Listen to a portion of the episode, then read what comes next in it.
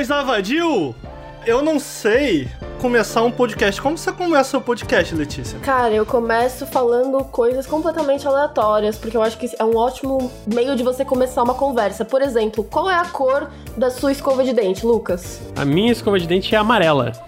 Olha aí. Inusitado. Escova de dente amarela nunca, nunca vi. Acho. Ah, mas não foi uma cor que eu olhei, hum, eu quero comprar essa escova de dente amarela. Foi tipo, ah, essa aqui tá baratinha, eu peguei. Esse kit tá baratinho, eu peguei. Mas não, tem tipo, não tem mim. tipo um jargão? Não. Eu não. Então tá bom, então eu não preciso também. E é isso, né? Começou aqui o periscópio de número 13. Cara, hoje, mais uma vez, a gente tá trazendo aqui um convidado, pra, uma convidada, no caso, para conversar com a gente. A gente tá nesse rolê aí aqui no Nautilus de trazer mulheres para conversar aqui com a gente. Todos os últimos programas que a gente gravou foram muito legais, eu tenho certeza que de hoje vai ser muito massa também. A gente trouxe aqui hoje a Letícia Ve Vexel. Vexel. Sabia que ele ia errar.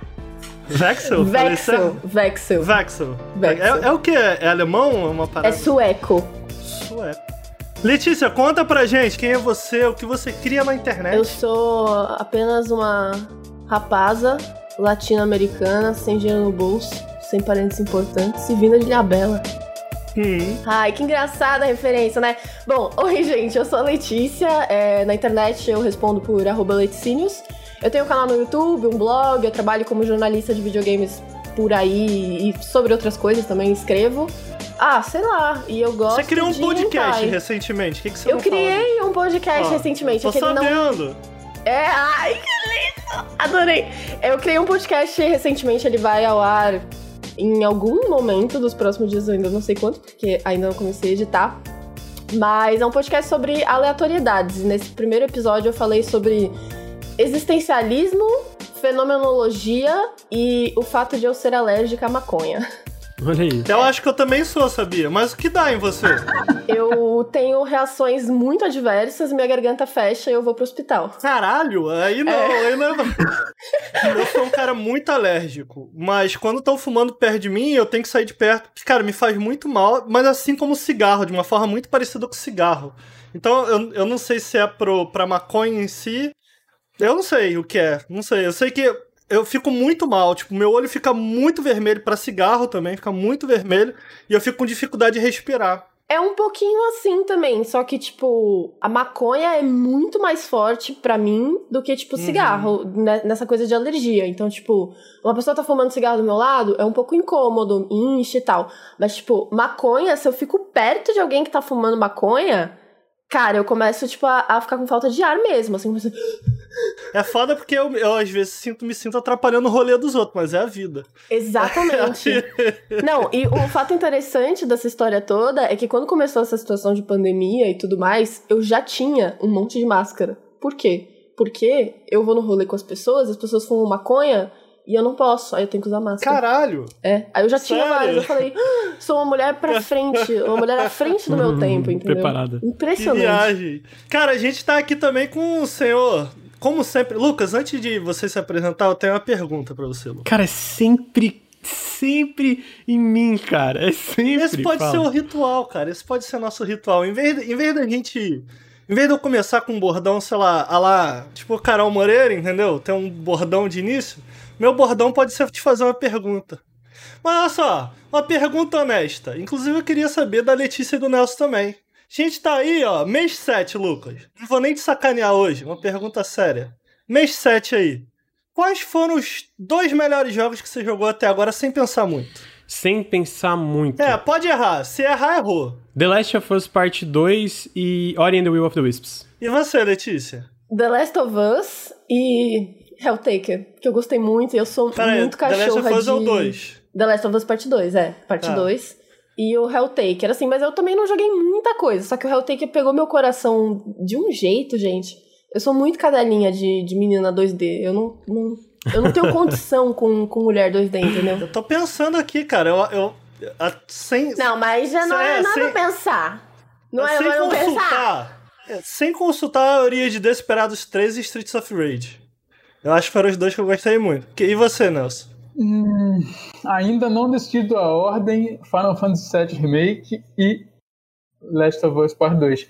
Mas ali, de runner-up, ele tá o Animal Crossing, cara. Eu tava, eu tava entre dúvida porque eu não sei ainda dos dois qual que é o primeiro, então Animal Crossing, Final Fantasy VII e Last Pô, of Us. Bons jogos, a gente só repetiu o Last of Us, né? Last of Us a gente repetiu, mas bons jogos aí. Eu tava com a impressão de que esse ano tava meio fraco por conta do. Pô, eu não tô achando não.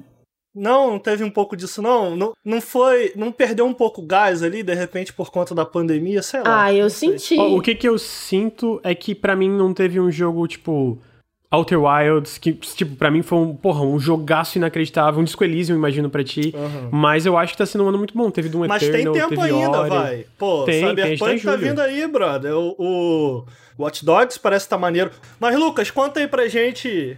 Conta aí pra gente mais sobre você e o que você faz na internet. O que que eu faço na internet? Eu trabalho no Nautilus, esse canal aqui no Twitch, no, no YouTube, em tudo, várias redes sociais.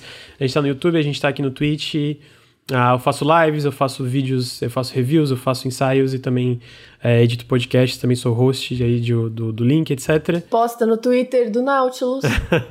Posta no Twitter do Nautilus. E o, o pessoal do Nautilus fica puto me xingando. O Ricardo posta Silence Brand. Eu só falei que eu gostei de um jogo, cara. E não é uma brand. Todo mundo sabe que são quatro pessoas ali, caralho. Eu gosto, mano. Me deixa me divertir, cara. O, passa, o passatempo favorito do pessoal do Nautilus não é jogar videogame, é incomodar, me incomodar. Qualquer coisa que eu falo, é que o lá Lucas me trabalha muito, ele leva muito a sério, a gente enche o saco dele, é bom, vale a pena. Vale a pena. É, mas é isso, mano. Tamo no YouTube, tamo. Pra quem não conhece, tá lá, só aqui no Twitch, youtube.com.br NautilusLink. Lancei a análise do Ghost of Tsushima essa semana. Gostei com várias ressalvas. É, não gostei de algumas coisas, gostei de algumas. A gente vai falar um pouco mais durante o podcast. E vai ter bastante coisa aí. Semana que vem tem evento, semana que vem vai ter esse podcast que você é, vai ter no feed. Vai ter um submerso, um spoilercast sobre The Last of Us Part 2. Vai ter, vai ter coisas aí. Nelson, fala um pouquinho mais aí do teu trabalho na internet, olha aí. Cara, eu faço a mesma coisa que o Lucas falou aí, só que em uma escala muito, muito, muito reduzida, né? Porque o Lucas, puta que pariu, ô homem pra trabalhar. Mas é isso aí, tô fazendo uns videozinhos. Próximo vídeo do canal vai ser do Paper Mario, que eu vou falar um pouquinho mais tarde. E é isso. Ó, antes da gente começar, a gente faz aquela enrolaçãozinha rápida aqui no Twitch. Por quê? Pra quem tá só ouvindo o podcast, fique sabendo que nós gravamos o Periscópio ao vivo, geralmente às 20 horas, por volta das 20 horas, aqui no twitch.tv barra Nautilus Link, certo? Então vem assistir, venha conferir, ver nossos rostinhos e ver como a conversa se desenvolve é, com a interação com o próprio chat. A gente, durante a gravação, a gente responde algumas perguntas, algumas vão pro podcast final, outras não. Tem essa novidade aí, né, Lucas? O Periscope é um programa que a gente começou a princípio exclusivamente aqui no Twitch. A gente decidiu levar para o nosso canal secundário no YouTube, então você pode assistir lá a reprise, qualquer coisa no nosso canal secundário no YouTube, que é o Nautilus TV. Se você botar no YouTube, você deve achar. E a gente está lançando também ele finalmente no feed em formato de podcast, tá certo, Lucas? Tá certo, só não teve. é, a gente tá agora na semana, no dia 17 de julho. Na semana anterior a isso não teve porque a gente não gravou um periscópio. É, teve uns imprevistos, não gravou um periscópio, mas é, é semanal, toda semana no feed. Sigam a gente no feed, no Spotify, no iTunes, no- enfim, qual for o agregador preferido de vocês, sigam a gente lá. Porque é, basicamente vai ter um podcast quentinho no feed toda semana. Quantos periscópios a gente já lançou pro, em formato de podcast? Um? Dois. Dois. Dois. Então, Lucas, hoje eu tenho um, um recado, Lucas, para as pessoas que estão ouvindo, nos ouvindo agora em formato de podcast. Manda o recado. Vou mandar um Tan, tan, recado. A gente começou esse programa aqui. Pô, vamos sentar e bater um papo. Na verdade, quem começou na- com, com o Periscope foi o Henrique. E era um formato muito diferente. Era um formato que a gente comentava notícias, com umas, umas brincadeiras, um- enfim. A gente foi adaptando o formato e a gente chegou nisso daqui, que é nada mais do que uma conversa. Eu falei, mano, vamos, vamos sentar toda semana pra conversar de jogo, porque lá no Nautilus a gente tinha esse raciocínio de não, pô, vamos fazer uma parada diferente, não sei o que. A gente, cara, vamos fazer o simples e entregar semanalmente essa porra. Pessoal ah, faz sentido isso aí, né, Ricardo? Eu falei, olha aí. e aí a gente começou a gravar o Periscópio. Então o Periscópio, cara, como a gente grava ele semanalmente, a gente sempre traz aqui algum convidado. Mas como a gente grava semanalmente, a gente tem afazeres e deveres semanais, muitas vezes os jogos que a gente traz pra comentar aqui, a gente não necessariamente fechou. Sacou? Então, são jogos que muitas vezes a gente tá no processo de jogar, pode acontecer como vai acontecer hoje com o Paper Mario. São jogos que hoje a gente recebeu o Paper Mario, o Nelson teve a oportunidade de jogar um pouquinho antes de trazer para cá, mas são primeiras impressões. Então muitas vezes vocês vão encontrar aqui no Periscópio jogos que retornam, como é o caso de Persona 4 que eu quero voltar a falar. Eu falei um pouquinho das impressões iniciais. Tô agora com foi o jogo que eu mais joguei essa semana, eu tô com mais ou menos 50 horas de Persona 4. Eu poderia trazer ele aqui, mas eu falei, cara, não vou trazer não. Vou trazer ele quando terminar a Persona 4, eu vou trazer ele pra gente. Tenho muito a falar sobre esse jogo. Vou trazer ele porque a gente já fez uma conversa inicial. Por que, que eu tô falando isso, cara? Porque tem muita gente que tá conhecendo o Periscópio agora. Então, a gente teve muita gente. A gente teve um comentário, e aí eu já deixo, porra, cara, talvez esse comentário seja sintomático. Talvez eu deva fazer isso. Talvez eu deva explicar o que é o Periscópio. Então no Periscópio, cara, é isso daqui que vocês estão vendo. A gente vai sentar aqui e a gente vai bater o papo sobre o que a gente tá jogando. Como se vocês que estão aí do outro lado sentassem com amigos, ligassem no telefone, fizessem uma, uma videochamada no WhatsApp, no Discord, que seja, falassem, oh, e aí, o que, que vocês estão jogando? E batessem um papo. A ideia do Periscópio é essa. É um programa simples, é, de conversas simples, e é claro que a gente tenta aqui, como os jogos retornam muitas vezes, a gente tenta olhar para um mesmo, uma mesma conversa com um enquadramento um pouco diferente. E foi o que aconteceu no The Last of Us. The Last of Us a gente trouxe uma primeira conversa. A gente recebeu o jogo antes do lançamento. O Lucas e o Nelson, se eu bem me lembro, foram uhum. capazes de terminar o jogo antes de lançar. E a gente teve uma conversa sem spoiler sobre ele. Em seguida, a gente trouxe a Jéssica e o Caio, que estavam no processo de jogar. Por quê? Eles não tiveram a oportunidade de jogar antes. Então, assim como vocês, eles só pegaram o jogo quando o jogo lançou e estavam jogando, né? Aos poucos. Eles não zeraram. Então, a gente teve essa conversa com eles, a gente tinha o Lucas que zerou. E aí, para não ficar a mesma conversa que tinha antes, eu trouxe alguns pontos levantados na conversa que tá rodando, que foi gerada ao redor do jogo na internet e por reviews. E a gente fez essa conversa. Então, a, tiveram alguns comentários falando: ah, mas como assim vocês estão querendo falar de um jogo que vocês ainda nem zeraram? Cara, a ideia do Periscópio é essa. A ideia do Periscópio é ser esse bate-papo. É, é, quando a gente finalmente termina, a gente traz aqui de novo. E eu gosto de reforçar sempre: essa, a gente não compartilha dessa visão. A gente não acha que a gente precisa terminar um jogo para iniciar uma conversa sobre ele. Essa não é a nossa, nossa visão. E a gente entende que nem todo mundo concorde. A gente entende também que nem todo mundo está disposto a ouvir uma conversa ao redor de um jogo que não foi terminado por quem está na mesa. Para essas pessoas eu digo, cara, não ouve. Sacou? É o que eu tenho a dizer. Então é isso que é o periscópio, entendeu?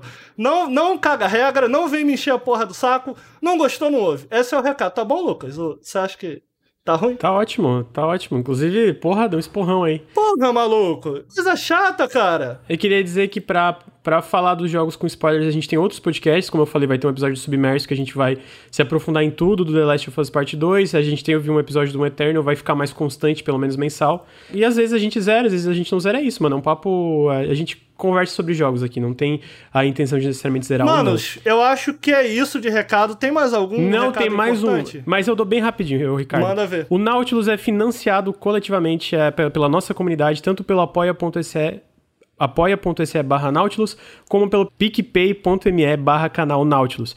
Se vocês que estão escutando ou ao vivo ou no podcast, no feed, gostam do nosso trabalho, considerem apoiar com um real, cinco reais, o que, que puder. Faz muita diferença, ajuda a gente demais. É assim que a gente é, paga o salário aqui de todo mundo e é assim que a gente se mantém, continua criando conteúdo, seja em vídeos, podcasts, lives e outras coisas que a gente tem planejando, que a gente tem planejado aqui. Então, considerem apoiar o projeto, ajuda demais. E é isso, esse é o recado. E obrigado.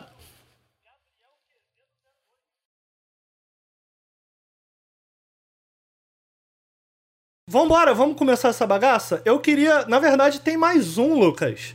Recado, que é o último. Que eu pedi para você separar dois nomes de pessoas. Você separou, Lucas? Queria agradecer Ramon Silva Santos e Fábio Guedes pelo apoio ao canal. Muito obrigado, vocês ajudam a manter o Nautilus vivo. É, é Faça isso. como eles, eles apoiam a gente através do Apoia-se, Lucas, é isso? Ah, peguei um do Apoia-se e um do PicPay. Não, na verdade, eu, eu, tô, eu tô falando merda, é que os dois é do, do PicPay. Bacana. Vamos começar essa bagaça? Também. Eu também pago, agradece pra mim. Agradece. Olha aí. É verdade. Muito mim. obrigado, agradece. Letícia. Obrigado. A Letícia é maravilhosa De nada. pra gente. Uma... De nada. Obrigado, obrigado, obrigado. De nada. Tá?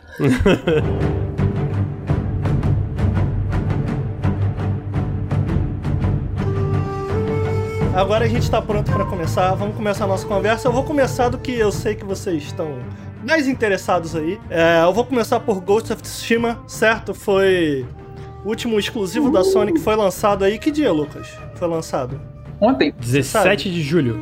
17 Hoje? de julho. Foi hoje. Foi, Madrugada foi da de madrugada ontem de ontem pra pra hoje. É isso. Ghost of Tsushima que é da Sucker Punch. A Sucker Punch só lançou o Infamous fora o Ghost of Tsushima essa geração? Sim, o Second Sun e o First Light, que é uma expansão standalone do, do Caraca, Second Sun. brother.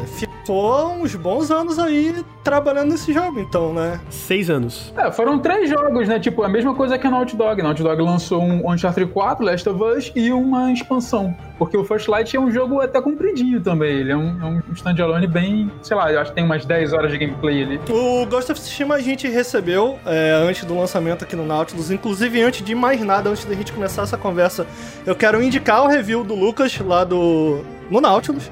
Né? Eu vou, ao longo dessa conversa aqui, tentar extrair do Lucas coisas que não necessariamente estão impressas ali na análise dele, certo? Tentar uma, um take diferente. Então eu recomendo a quem não assistiu que assista a análise do Lucas. É, ele provavelmente vai reforçar alguns pontos que ele levantou.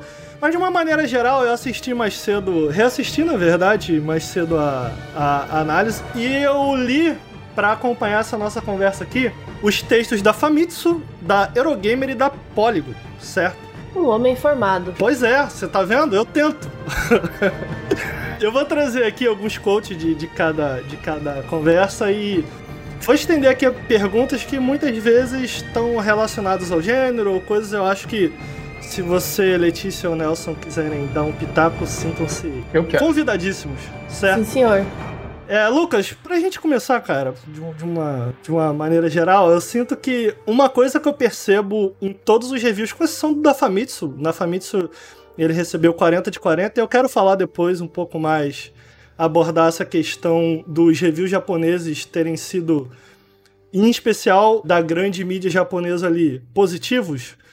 É, eu quero conversar um pouco mais sobre isso, porque muita gente está usando isso como artifício para dizer que as críticas são injustificáveis, porque se os japoneses gostaram, então as críticas eu não acho que é por aí. Eu sinto que na review da Polygon e da Eurogamer, que são reviews bem mais negativas, negativas não, ninguém não gostou desse jogo, tá? Desses aqui. De tipo, cara, esse jogo é ruim. Tanto a Eurogamer quanto a Polygon, eles gostam do jogo, mas eles têm duras críticas. Eu li Eu também gosto muito o... do quote final da Eurogamer. Mas continua. É, os dois reviews são muito bons, cara, o da Eurogamer e da Polygon. Eu li também o da Game Informer, cara. Eu costumo trazer aqui comentários e, e pego reviews de, de, enfim, de sites internacionais e tal, porque eu sinto que rola um preconceito, às vezes muita desinformação, todo mundo, ah, esses reviews são horríveis, os caras não sabem nada. E, cara, são, na verdade, na verdade, são reviews excelentes, super bem escritos. Com exceção, eu tô falando isso tudo porque, com exceção, o review da Game Informer é péssimo, gente. Me desculpa. Eles deram 9,5, mas que review horrível. Caramba. Então eu li, mas eu não trouxe nada dele, porque é horrível. Então, só pra, pra jogar pra você, ô Lucas, pra você dar um geral do que achou, eu sinto que de todos os reviews, incluindo o seu, cara, de novo, tirando da Famitsu, eu sinto que há uma sensação de que, cara, o jogo, ele não é ruim. Ele é bom até. Mas eu sinto que todos os reviews têm uma certa frustração ao redor de Ghost of Tsushima. Você sentiu isso também? Por que, que você acha que, apesar desses reviews. Eu, eu sinto isso, inclusive, um pouco na sua análise. Apesar de ter gostado do jogo, parece ter uma camada de, porra, fiquei um pouco frustrado porque poderia ser melhor. Você sentiu isso? É por aí? Eu acho que é justo. é, eu, eu falei um pouco na minha live de- da- das primeiras horas que eu não tava indo com expectativas tão grandes pro jogo por causa do State of Play, que eu vi aquilo e fiquei, mano, isso parece uma coisa que. Inclusive, eu, bom, eu vou me aprofundar um pouco depois, mas é que é um, um negócio que é um- uma estrutura de open world que eu não acho que é necessariamente tão bem pensada, apesar de ser uma coisa que hoje é meio que uma. É meio que é o que vende, que é o meio que é o popular hoje em dia em grandes produções. Então eu vi isso, mas né, eu, eu sempre, eu, eu sempre, tipo, tento ir nesses jogos de, cara, mente aberta, eu vou dar uma chance, vamos ver como é que é o jogo. Conforme eu fui jogando, cara, eu, eu, e aí esse, eu acho que isso que vem da frustração, é porque ele faz algumas coisas que eu acho muito bem. Eu acho que a forma que ele constrói o mundo, pelo menos esteticamente, pelo menos assim, a, a, parte de direção de arte, a parte de referências culturais estéticas e como ele incrementa a ilha de Tsushima, né? Que eles falam que eles não pegam só a ilha de Tsushima como coisas da, do Japão, da ilha principal da época. É, inclusive tem coisas que nem existiam quando, no ano que Ghost of Tsushima se passa. Por exemplo, Haiku, se eu não me engano, não existia nessa época. Pelo que eu dei uma lida por cima, posso estar falando besteira, mas eu sei que algumas coisas nem existiam na época, então eles deram um take ali, né? Então tu vê que foi estudado, ele, eles foram atrás de muitas coisas para criar esse mundo. E eu acho que mecanicamente ele faz umas coisas muito legais. Eu acho que o combate dele é, é muito gostoso de jogar, é o que carregou o jogo para mim. E eu acho que o Henrique já uma vez conversou isso comigo, que é, cara, tem jogos que tem muitos problemas, mas tu ainda gosta de estar no mundo daquele jogo, entendeu? Tu ainda go tá, gosta de estar andando e caminhando e olhando as vistas e curtindo a vibe que o jogo passa. E eu acho que ele faz isso muito bem, de tu curtir a. a se, tentar se imergir ali na parada, sabe? Ao mesmo tempo, tem muito muita fricção, muita coisa que impede de tu curtir como tu devia curtir. Eu acho que uma das coisas que é, não, não é só eu que acho, e aí eu posso me aprofundar nisso, é a parte da estrutura de open world.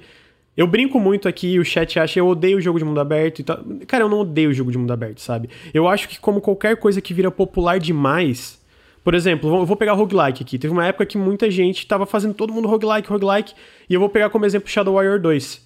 Eu sinto que Shadow Warrior 2 pegou o conceito de roguelike e não aplicou bem dentro da fórmula do jogo, entendeu? Então não, não é que o jogo é necessariamente ruim, mas muita coisa ele não funciona. Então, tipo, quando tu pega um jogo de mundo aberto para mim, uma coisa legal desse estilo que tu pode fazer é a parte de descobrimento, de tu descobrir o que que tá acontecendo, de tu ir atrás, de tu, mano, eu tô explorando esse mundo, faz eu ter mais vontade para explorar esse mundo. É, então, por exemplo, o Ghost of Tsushima, eu falei isso com um pouco o Nelson, que ele falou que tava curtindo muito o começo, tem certas atividades que tu faz no começo do jogo, cara, é aquilo o jogo inteiro. Depois que tu faz certas atividades, tipo ir atrás de raposa, cortar bambu, né? É, pilares de honra, haiku, é, onsen, que são aquelas fontes que tu, né, senta e descansa ali. Cara, aquilo ali é basicamente repetido o jogo inteiro com algumas incrementações Você mais acha adiante. que Você acha que na- nas primeiras duas horas você viu o que é Ghost of Tsushima, assim, pro, até o resto do, do jogo? Sei- o- os reviews citaram mais ou menos 50 horas pra zerar ele. Eu acho que em questão de estrutura de mundo aberto, sim. Eu acho que tu vê. Uhum. Basicamente, não, não vou dizer duas horas, porque as primeiras duas horas são muito do prólogo e tal, mas vamos dizer as Umas primeiras cinco quatro horas. horas, ali. é. Umas quatro horas eu Certo. acho que dá pra ver tudo. É, eu gosto disso que você tá levantando, o, o, Lucas. Eu, eu queria aproveitar já pra trazer um pequeno coach aqui, cara, e queria ver se você concorda, na real. Eu acho que a- a- aqui, em questão de mundo, cara, me parece que é o elemento mais elogiado. Talvez a Eurogamer tenha algumas críticas ali.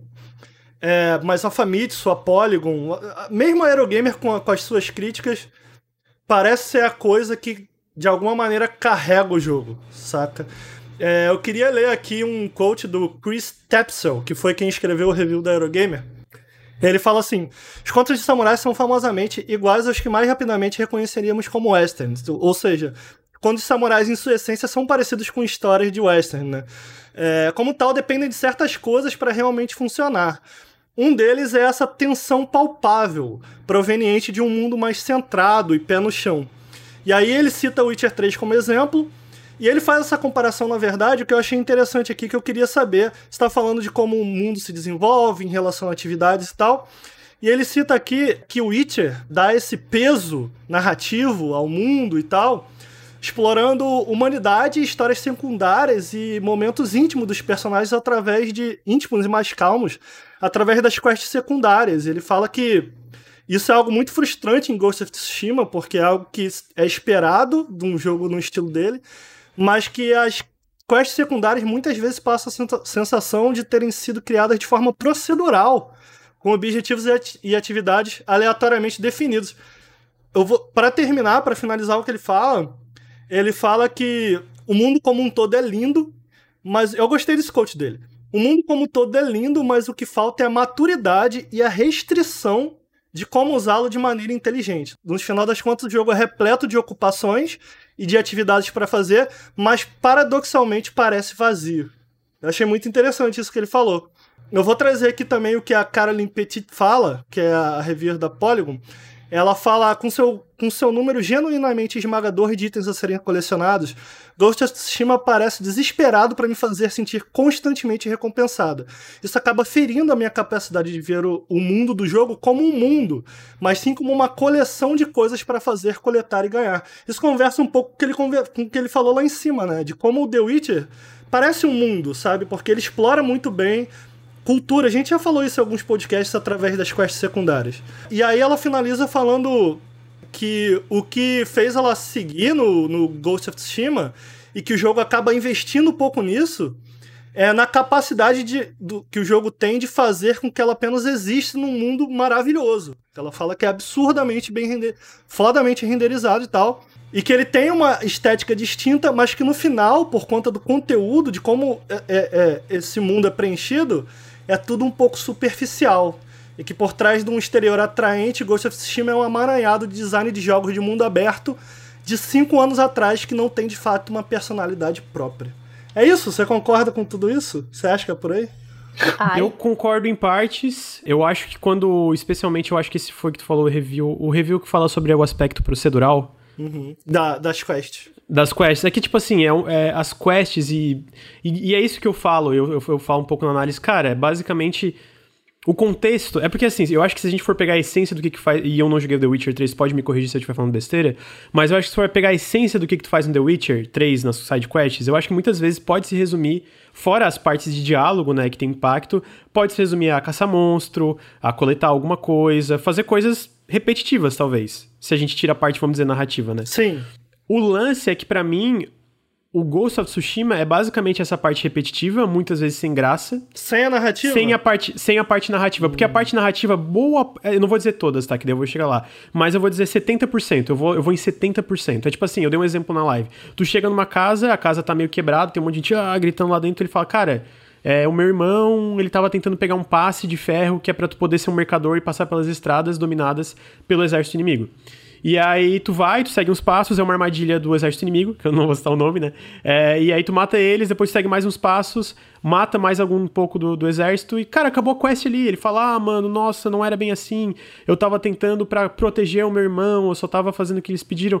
Mas é tudo muito raso, acaba, não tem impacto emocional, não tem nada, não tem um gancho que te prenda. Mas, Lucas, deixa eu te perguntar, aproveitando essa coisa que o Ricardo falou de western e tudo mais, e pensando que é um jogo que uhum. vai falar da cultura japonesa e etc e tal, você não acha que essa, essa experiência negativa pode ter vindo também da gente ter tido dois jogos que falam de, de samurais e culturas japonesas muito bons, que são diferentes, claro, Sekiro e Nioh, muito próximos agora, mas que de certa forma trouxeram essa maturidade do, dessa cultura para videogame recentemente, e aí talvez, tipo, ter jogado esses jogos, experienciado essa, essa situação, todo esse universo, essa construção de mundo dessa forma, e agora jogando uma outra coisa, você acha que pode ter te atrapalhado ou não? Eu acho que não, porque eu acho que o Ghost of Tsushima é muito mais centrado em fatos históricos, né? Como eu falei, ele muda algumas coisas de datas, de coisas que não necessariamente existiam durante a primeira invasão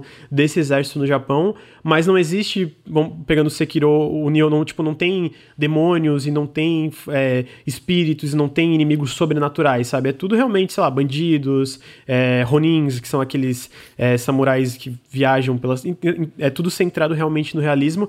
Tem um toque de sobrenatural em relação a certas lendas, uma, mas eu diria que é uma parada que vai mais pra direção de eh, lendas e cultura local, sabe? Folclore, digamos assim, do uhum. que realmente tu que é pegar é legal, o Sekiro que tu enfrenta. Que é legal. Sim, uhum. inclusive é uma, são as side quests mais legais, são os que se apoiam nesse folclore da ilha ou, ou das guerras que eu não, eu não, tenho certeza se tem um pé em, em histórias reais.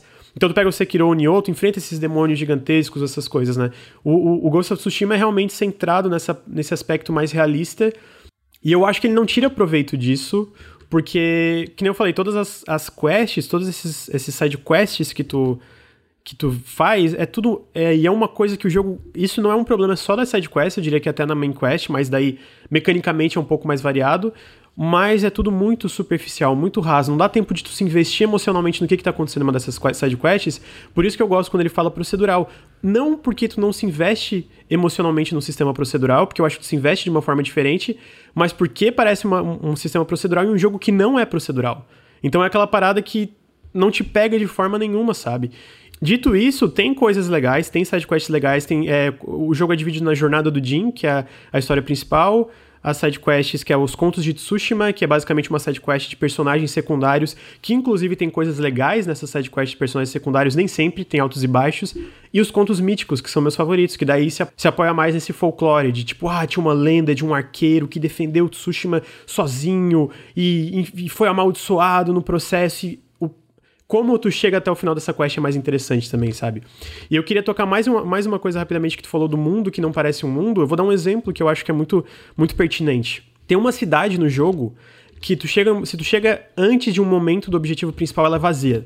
É uma cidade em ruínas, não tem nada lá. Não tem, tipo, tem um desafio de bambu. Não tem nada, não tem inimigo, não tem nada. Ela só começa a ser habitada depois de fazer uma, uma main quest específica. Porra, valeu. Entendeu? Eu tava me perguntando o que, que era aquilo. Eu cheguei nisso e falei, o que, que é isso, cara? Realmente tem isso no jogo. É, é foda, porque eu nem, eu nem queria que tivesse um monte de coisa para descobrir ali, sabe? Mas sabe certos jogos de mundo aberto, e eu vou pegar aí talvez jogos que vocês possam me ajudar que eu não joguei, mas que falam do mundo aberto bem.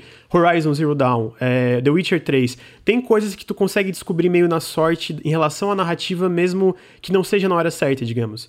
E eu acho que o fato de chegar numa, numa, cidade que depois talvez seja tão importante e ela é grande e tal, e cara, não tem nada, não tem nem, não tem nem, nem, nem inimigo lá, sabe? Nem inimigo chega perto.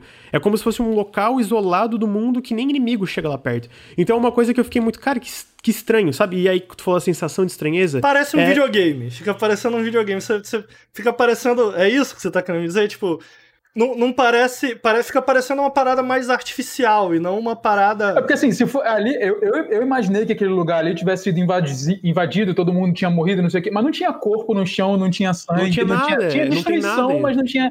Falta indício. contexto, é, né? exato, no, exato, no é cenário, em tudo. É, eu, eu chego a citar no, no, no meu vídeo lá do The Witcher que eu acho que depois de muito parar para pensar o que fazia do mundo de The Witcher tão interessante para mim, apesar de, de ele, ele ceder a esses elementos de jogos de mundo aberto que a gente tem visto por aí, sabe? Que vira essa cassação de ícone. E eu, cara, por isso eu gostei tanto do coach, cara. Tanto da Eurogamer quanto da Caroline, que eu gosto muito disso que ele falou, que tipo, porra, o mundo, o, o mundo em si é interessante, mas falta maturidade para saber como utilizá-lo. Adorei esse, isso. Dosar, falou, dosar, sabe? Porque eu acho, ainda que o The Witcher peque na excessividade de certas certos ícones para você caçar, ou certas coisas que muitas vezes não são necessárias. E eu acho que acaba muita gente, muito amigo meu, que eu recomendo The Witcher, para de jogar, porque fico, ah, cara, eu fico indo atrás, e aí aparece outro ícone, e para de jogar, e não aproveita que o jogo tem de melhor, que são as histórias, são as narrativas, são essas micro-histórias também, essas micro-narrativas que existem. Então, eu, geralmente, quando eu, eu, eu recomendo The Witcher pra alguém, eu falo, cara, desativa, desativa os ícones só vai jogando teu jogo, cara. Esquece isso, sabe? Porque eu não acho um jogo, mesmo no, no marcha. É mesmo na, na, dificuldade mais difícil, depois do level ali 16, 17, você já não tem mais tanta dificuldade assim. Então, cara, só, só, só curte o jogo, sabe? E eu gosto disso, essa ideia de, cara, o jogo tem que ter maturidade, sabe? para saber como utilizar o, o Homem-Aranha, que é um jogo que eu gostei muito também.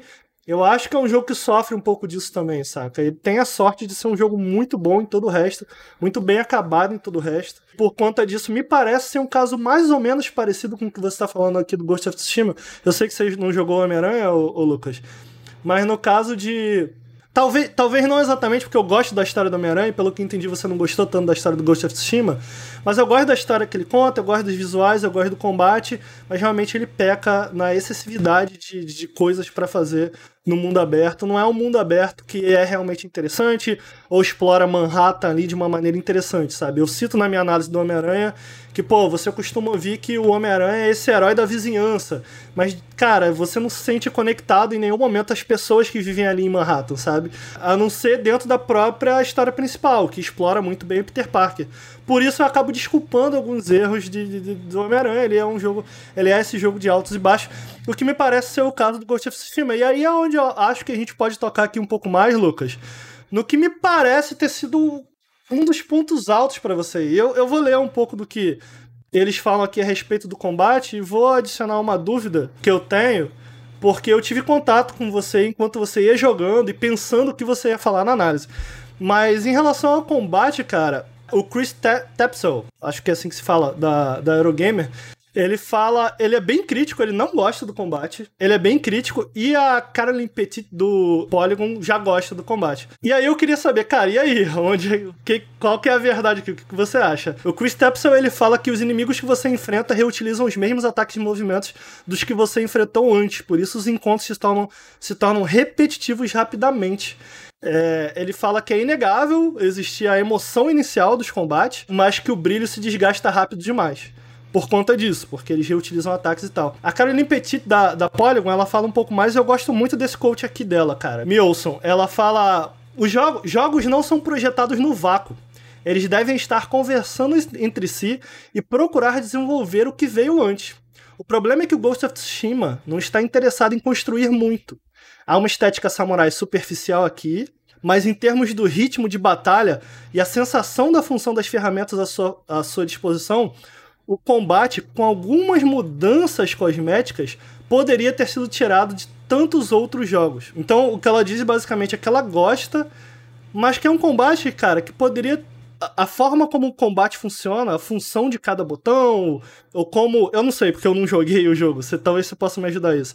Mas a função as funções que são os verbos, né, do jogador poderiam estar presentes em qualquer outro jogo. E ela fala. Então ela, ela conclui falando isso, que exceto por algumas mudanças cosméticas, o combate poderia ter sido tirado de vários outros jogos ou colocado em vários outros jogos também. E ela diz que por isso, apesar de ter gostado do combate, ela nunca conseguiu encontrar de fato a alma do jogo, do combate no jogo. E aí? Que, que você acha em relação ao combate? É, eu conversei um pouco com o Heitor e com o Tengu também, né? Eu, eu não sei se isso fez diferença, mas pelo que eles me falaram, de, no, deve ter feito é, diferença na minha experiência, que o Tengu e o Heitor jogaram normal e falaram que eles sentiram que o jogo, por exemplo, foi muito fácil. Então não incentivava o uso das ferramentas que tu tem no teu dispor. No meu caso, como eu, eu fui no hard porque eu tava curioso e eu morria, eu, eu, eu comentei, eu morria o tempo inteiro, o tempo inteiro. E eu morria no sentido, eu tava tentando infiltrar uma fortaleza. Isso pode ser bom ou ruim? Não, é o, era... era o morrer bom. É o morrer que eu parava, cara, isso aqui eu, eu podia ter sobrevivido se eu tivesse pensado um pouquinho melhor, né? Então, tipo assim, eu não vou discordar que ele é um combate familiar. Tanto que eu, eu acho que uma da. Uma, uma grande similaridade que ele tem com a trilogia original do Assassin's Creed, que ele recorre muito em parry, em dodge, em ter aquele. É, controlar multidões ao mesmo tempo, cara, eu acho que ele é muito mais eficiente que vários. É foda, eu, vários. Eu não joguei, por exemplo, alguns dos mais bem avaliados aqui, né? Por exemplo, o Homem-Aranha, que a galera fala bem do combate, eu não tive oportunidade, Horizon também. Eu joguei um pouco do Origins do Odyssey.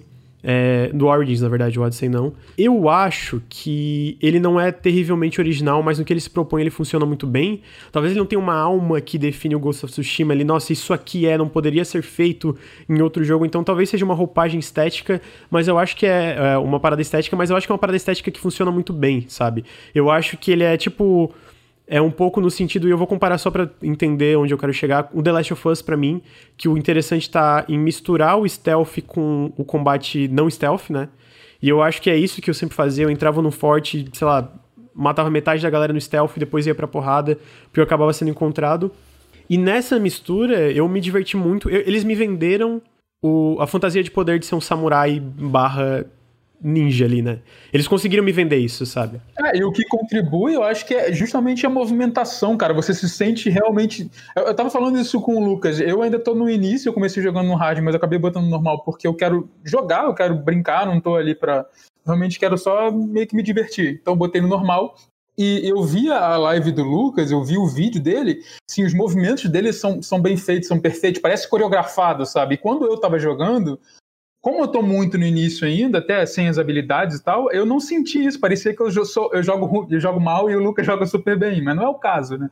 Assim, é porque ele tem várias horas de jogo, ele já sabe exatamente como fazer. Então, essa estética, essa parte de, de é, da movimentação mesmo, do, do, eu acho que isso é uma parada que, que é muito, foi muito bem feito. E, cara, isso pode ser talvez firula, não firula, mas pode ser algo, uma skin, como foi falado, mas cara, isso tem um valor absurdo. Cara. Tem, é, eu ia defender isso. Eu acho que, eu acho que o, o valor estético é imenso. O livro do Cyberpunk 2020, ele inicia o livro falando assim: estilo sobre substância. Porque para pra pensar, cara, o quanto a estética, por exemplo, de um jogo de Batman faz com que o jogo do Batman seja tão bom. Tira o Batman nas situações que você coloca. E coloca, tipo, Sam Fisher em, em, termos de função, muitas coisas que o Batman faz ali de tipo, ficar parado no gárgula e matar o cara, em termos de função, cara, ele só parou em cima do cara e matou um cara de cima. Inclusive é muito fácil matar o cara.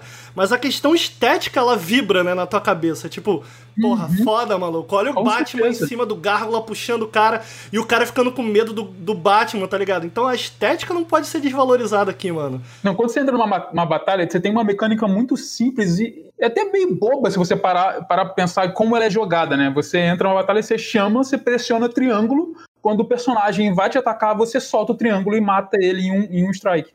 Cara, isso é, é, bobo, mas, cara, isso é feito dramaticamente, de uma forma tão, assim, bem feito. Você vê que, que tem um, um, uma, uma parte estética ali que chama muita atenção, e isso, de alguma forma, te deixa impressionado, te deixa empolgado, e eu acho que isso é muito importante dentro do, do jogo no geral, né? Isso, isso faz parte da experiência. Então, Assim, não, não é desmerecer, é, é, é, meio bobo mecanicamente, você pressionar um botão e depois largar, é até fácil.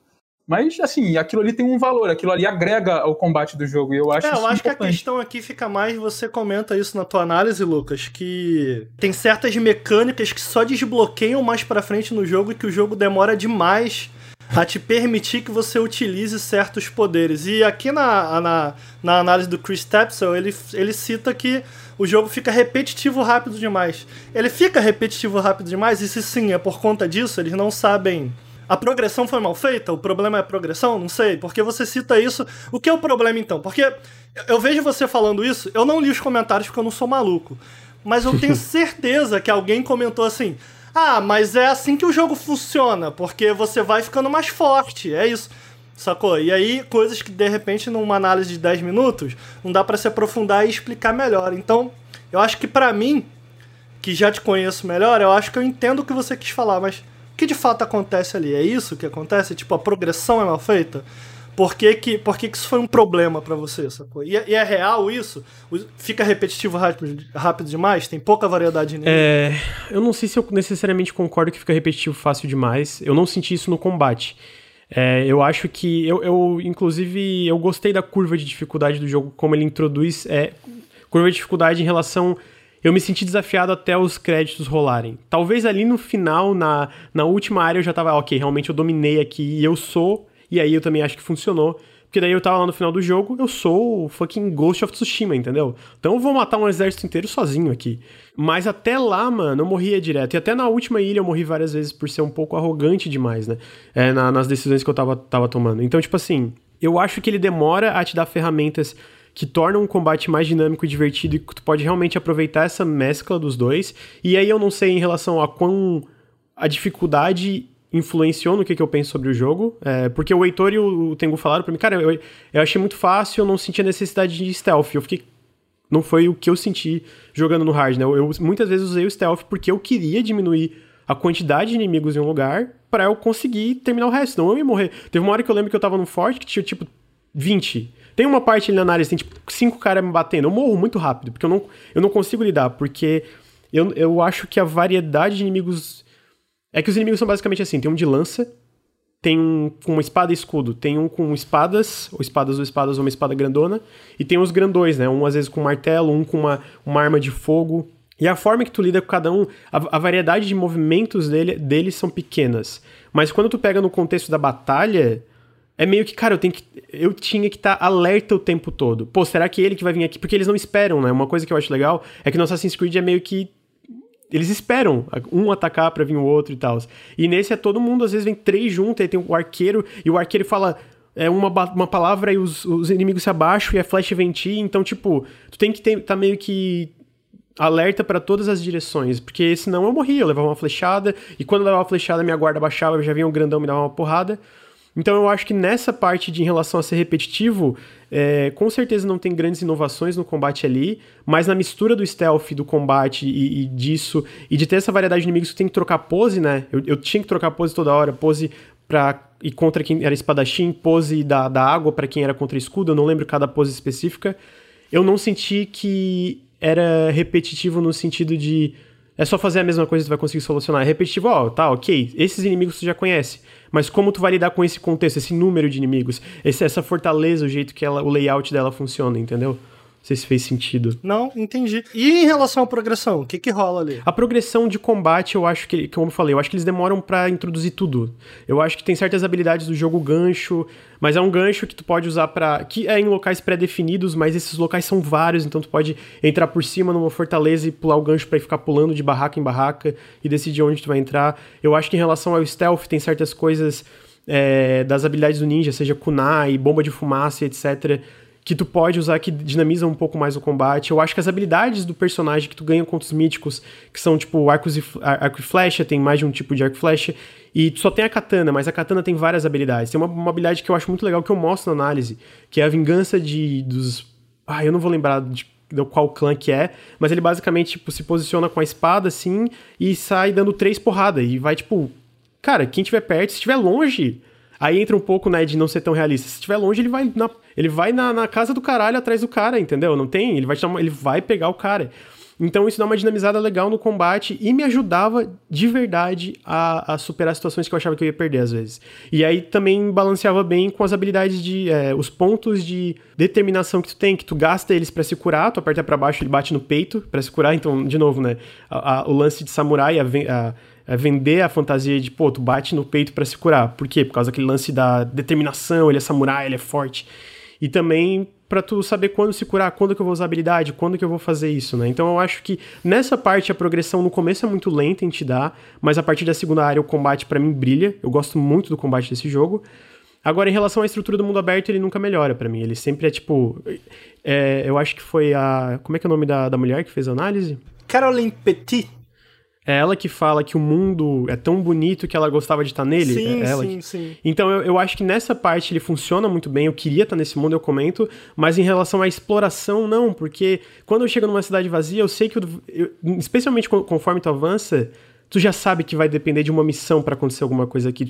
Não tem uma parada um pouco mais orgânica, sabe? E eu não ligaria de ser uma parada um pouco mais artificial, mas o jogo se vende como esse mundo real, esse mundo orgânico. Eu acho que eu li um comentário que é tipo, ah, mas a história não. não é, o combate é legal, ele é um jogo de mundo aberto, a história serve seu propósito. Não, ela não serve porque a história é um grande foco do jogo. Se ela é um foco, se eles querem vender esse drama, essa narrativa, ela tem que ser melhor. Os diálogos têm que ser melhor, o ritmo tem que ser melhor.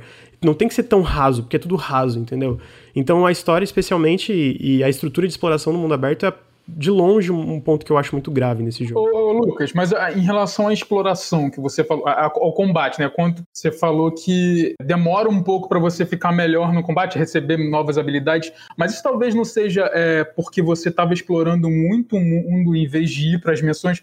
Por, que, por que, eu tô perguntando isso? Porque quando eu joguei, sei lá, umas 7, 7 8 horas e eu meio que, como não é um jogo que eu quero fazer uma análise, eu quero jogar ele, ver a história, passar pelas. Eu fui muito focado nas coisas principais, sabe? Não fiquei muito explorando o mundo, indo procurar artefato em templo. Eu fiz uma atividade de cada, fui avançando na história principal. E eu achei que, tipo, você ganha bastante habilidade já nesse início. Eu não achei tão, tão arrastado assim, justamente porque eu fui fui direto no, no, ponto, sabe? Talvez assim, isso pode ser até uma falha, né? O, o, o, jogo ele poderia distribuir melhor isso. Mas assim, nas missões principais você ganha muita experiência, nas, nas secundárias você ganha pouco. E quando você ganha muitas, muita experiência, você acaba evoluindo mais rápido. Então eu não me sinto eu não sinto que eu tô muito parado, assim, em relação às habilidades. Eu sinto que constantemente eu tô ganhando coisas novas, entendeu? Então, assim, de repente, não, é, é, é que, é que não existe jogar errado, né? Você deveria jogar da eu, forma eu sinto, você... Se eu puder dar meus dois centavos a respeito disso, eu sinto que uma coisa que a, a, aqui na, nesses reviews que eu li, tem um coach, né, que fala como é, jogos precisam conversar um com o outro. E ela cita, a Caroline cita o problema que ela acredita que Ghost of Tsushima não faz isso satisfatoriamente, né? Ele conversa com designs antigos antigos e ele, né, conversar conversar pressupõe que você vai pegar emprestado algo, mas você vai adicionar o seu próprio tempero ali a coisa. E ela diz que, que não é exatamente isso. Onde eu quero chegar com isso aqui que eu tô dizendo é, eu sinto que bons jogos de mundo aberto, na minha opinião, é claro, conseguem fazer isso até mesmo de uma forma narrativa. Ele consegue inserir momentos em que a urgência narrativa ela cessa para que você se sinta mais confortável para explorar o mundo naquele momento. Em seguida. God of War eu acho que faz isso muito bem. God of War faz muito bem. The Witcher faz isso muito bem. Quer dizer, até certo ponto. The Witcher faz isso muito bem até o momento em que ele fala assim: Porra, fudeu, tem que pegar a Siri. e aí tu fica jogando Gwent. sacou? E aí a partir dali dá merda. Mas o The Witcher tenta. É, um jogo que eu gosto muito, faz isso muito bem, Horizon Zero Dawn. Faz isso muito bem, muito bem. Faz mesmo. Puta merda. Ele não tem acesso àquele Sim, jogo, é um mundo sim, aberto sem muito bem. acessos, cara. Então, assim, o que eu tô querendo dizer é, resta saber se Ghost of Tsushima faz isso bem ou não, porque eu acho que, entendeu? Pode haver um incentivo até mesmo narrativo pra que você... Enfim, disso. Vocês entenderam o que eu quis Eu dizer? queria descobrir mais. co- É porque, assim, por exemplo, teve gente que até comentou na minha live: pô, mas por que que tu não usa os, os waypoints? Porque não funciona. Ele não é tipo um jogo que nem Zelda que tu chega num lugar alto e consegue ver tudo lá e, ah, eu quero ir pra lá, quero ir pra cá, quero ir pra aqui. Tem pouquíssimas coisas que tu... É lindo. Tu chega no topo de um santuário, lindo, caralho, eu parava foto mode, foto mode, bonito. Pô, e o foto mode é do caralho também, me diverti. Me diverti muito usando o photo mode. É, mas assim. Não é o tipo de jogo que tu vai num ponto alto e tu consegue olhar, ah, lá tem uma coisa, aqui tem uma coisa. Ele não tem pontos de interesse desse jeito. E eu, eu vou citar Breath of the Wild, não é nem que ele tenha vários pontos de interesse. Muitos deles são shrines. E os shrines no final tu fica, mano, mais um shrine, sabe? Cansa também no final. Mas eu acho que ele, ele te, O, o Breath of the Wild ele tem um level design muito bom. Jogos de mundo É, aberto, concordo. ainda que, de fato, é porque eu, eu ouço muito que ah, jogo de mundo aberto não tem level design. Meu irmão, tá falando merda. Tem toda uma questão de geometria ali pra te indicar, pra te levar pra certos lugares, pra te puxar, pra puxar tua atenção e tal. Eu acho que o, o Zelda ele faz isso com maestria, sabe? é? Ele consegue. Eu falo isso um pouco no meu vídeo sobre Zelda, que eles chamam de orbital, orb- orbital design, algo assim, eu não lembro o termo que a pra Nintendo ficar usou. orbitando, né? Tu vai pra lá e vai pra lá e Isso. vai ficar dando voltas. A ideia, a ideia é assim. que quando você orbite ao redor de pontos de interesse, automaticamente você enxergue outra coisa que chame tua atenção, que te faça, porra, eu quero chegar lá. E chegar lá no Breath of the Wild, porque Zelda é um jogo que, entre outras coisas, possui esses quebra-cabeças de travessia. Eu tô falando aqui dos Zeldas antigos, não necessariamente do Breath of the Wild. Eles tentaram incor- incorporar esses puzzles à navegação comum do cenário. Então, para chegar muitas vezes até certo lugar, não é só, ah, vou chegar lá e você sai andando. É tipo, pô, cara, tem que escalar aqui, eu tenho isso daqui de barra, então eu vou fazer isso daqui, de repente eu posso botar um balão na madeira, me agarrar no balão, você inventa um bagulho, entendeu? Para chegar lá. E aí você chega. Então, quando você chega até lá, você sente que você conquistou algo, não só porque o Zelda é capaz de entregar, e o que me parece que Ghost of Tsushima faz muito bem, uma recompensa visual formidável, uma recompensa visual que muitas vezes não só é beleza, mas é essa capacidade de automaticamente te indicar um outro lugar que tu fale, porra, esse lugar é maneiro, cara, o que, que tem ali? E muitas vezes ele explora através dessa a, a sua narrativa, através do próprio cenário. Então, explorar é um ato narrativo, enfim, eu gosto muito de, de Breath of the Wild. É, a, diferen a diferença de Zelda pra mim é que Zelda, ele. Eu não acho que Zelda foi pensado pra você jogar e fazer 100%. Ele meio que Não, o mundo tá é, ali, não, você não, tem os pontos de interesse. Você, se eu jogar de novo Zelda agora, eu vou ver coisas que eu nunca vi antes. Eu vou ver side quests que eu não sabia Se que você pegar todos os co cocores, sei lá, esqueci como é que chama, eles te dão um cocô. de- Nego te dá um cocô. Dão um é, cocô. exato. Então, Assim, tipo- Ele não foi pensado pra você fazer 100%. Ele foi pensado pra você ter uma experiência única cada vez que você liga e joga. Tsushima não é assim. Ele meio que tá ali, mas ele, ele, ele quer tanto que você vá em todos os lugares, entendeu? Ele te coloca ponto de interrogação e, e- então eu acho que a, a diferença tá meio que aí. É uma coisa meio forçada. Zelda é uma coisa natural, orgânica. E em Ghost of Faz Tsushima é forçado. Certo. É, e eu só, só pra complementar o que eu tava dizendo, eu queria descobrir coisas, eu queria descobrir mais coisas, porque o mundo dele é esteticamente lindo, ele é bem construído Foda mesmo. em design. Foda. Então tu olha uma vila abandonada, tu pensa, porra, vai ter alguma coisa nessa vila abandonada. Aí não tem nada. Tipo, nada. Aí tu fica.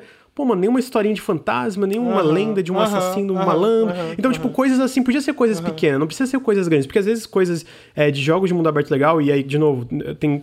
Eu tô muito atrasado no gênero de mundo aberto, é, mas, tipo, tem jogos, pô, é, que tu pega e tu vai e tu descobre uma coisinha pequena, mas aquela recompensa, por ser uma coisa que tu descobriu organicamente, não um ponto até lá, e às vezes pode ser até um ponto, mas por ser uma coisa um pouquinho diferenciada, não ser um bambu de novo, não ser uma porra de uma raposa, fica, tem um, um sentimento diferente, Eu sabe? sinto que entra aí, Lucas, uma coisa. A gente não vai entrar aqui porque talvez a gente possa até gravar um link no futuro. Mas eu acho que é uma diferença que eu acho que se confunde muito em relação a game design de você criar um jogo que engaja e um jogo que vicia, tá ligado? E esses jogos da Ubisoft, de caçar ícone, muitas vezes eu sinto que eles sentem tanta necessidade de fazer que você se sinta recompensado no momento a momento, o tempo inteiro, para fazer com que você, cara, só mais um, só mais um, só mais um, só mais um, que eu não acho que isso é necessariamente engajante, tá ligado? É viciante. Porque, porra, né? Toda vez que você consegue alcançar alguma coisa, tira um ícone ali da tela, porra, menos um, tô chegando, tô chegando mais perto do 100%, ganhei uma habilidade, ganhei uma roupa nova. É viciante, sabe qual é? Mas não é necessariamente engajante, o Zelda é engajante. O Zelda, ele, ele, ele faz você querer tá ali, ele faz querer você explorar, sacou? Não é uma parada que. Porra, o Zelda é um jogo capaz de tirar barreira de nível, tá ligado? Tipo, porra, não tem nível. Então você vê, o Zelda não tá preocupado em te entregar no momento a momento ali o tempo inteiro uma, um pirulito. Ah, olha aqui o que você ganhou, olha esse pirulitinho que você ganhou, sacou? Ele não se Sim. preocupa com isso. Porque o mundo em si, a forma com que o Zelda é construído, a forma com que o design do Zelda é construído, ele é muito engajante. Mas isso daí é uma outra conversa. Me parece, eu não joguei o jogo, me parece gerar um pouco em torno disso aí, que é algo que eu sinto nos jogos da Ubisoft de maneira geral. Não é que seja ruim, Sacou? É que não é engajante, entendeu? Porque muita gente gosta do viciante, entendeu? Porra, cara, eu gosto, eu vou caçando ícone. Meu não, irmão eu gostei do jogo, né? É, vale, vale reforçar aqui que eu gostei do. Assim, eu não gostei da estrutura de mundo aberto. Tenho várias críticas para ele, mas não é à toa que eu fiz é, esses pontos de interesse que eu tô falando tão mal, eu tô, falando, é, tô criticando tanto, porque eu fiz todos eles. Eu fiz literalmente todos os pontos é, de É muito lindo, cara. Dá vontade então, de ver então, tudo. Tipo assim, não é que o jogo é ruim nem nada, é só porque, cara, é, é que nem tu falou, é, é, aquela coisa de, pô, dá, dá pra ver que podia ser mais, entendeu? Dá pra ver que ele podia um pouco além.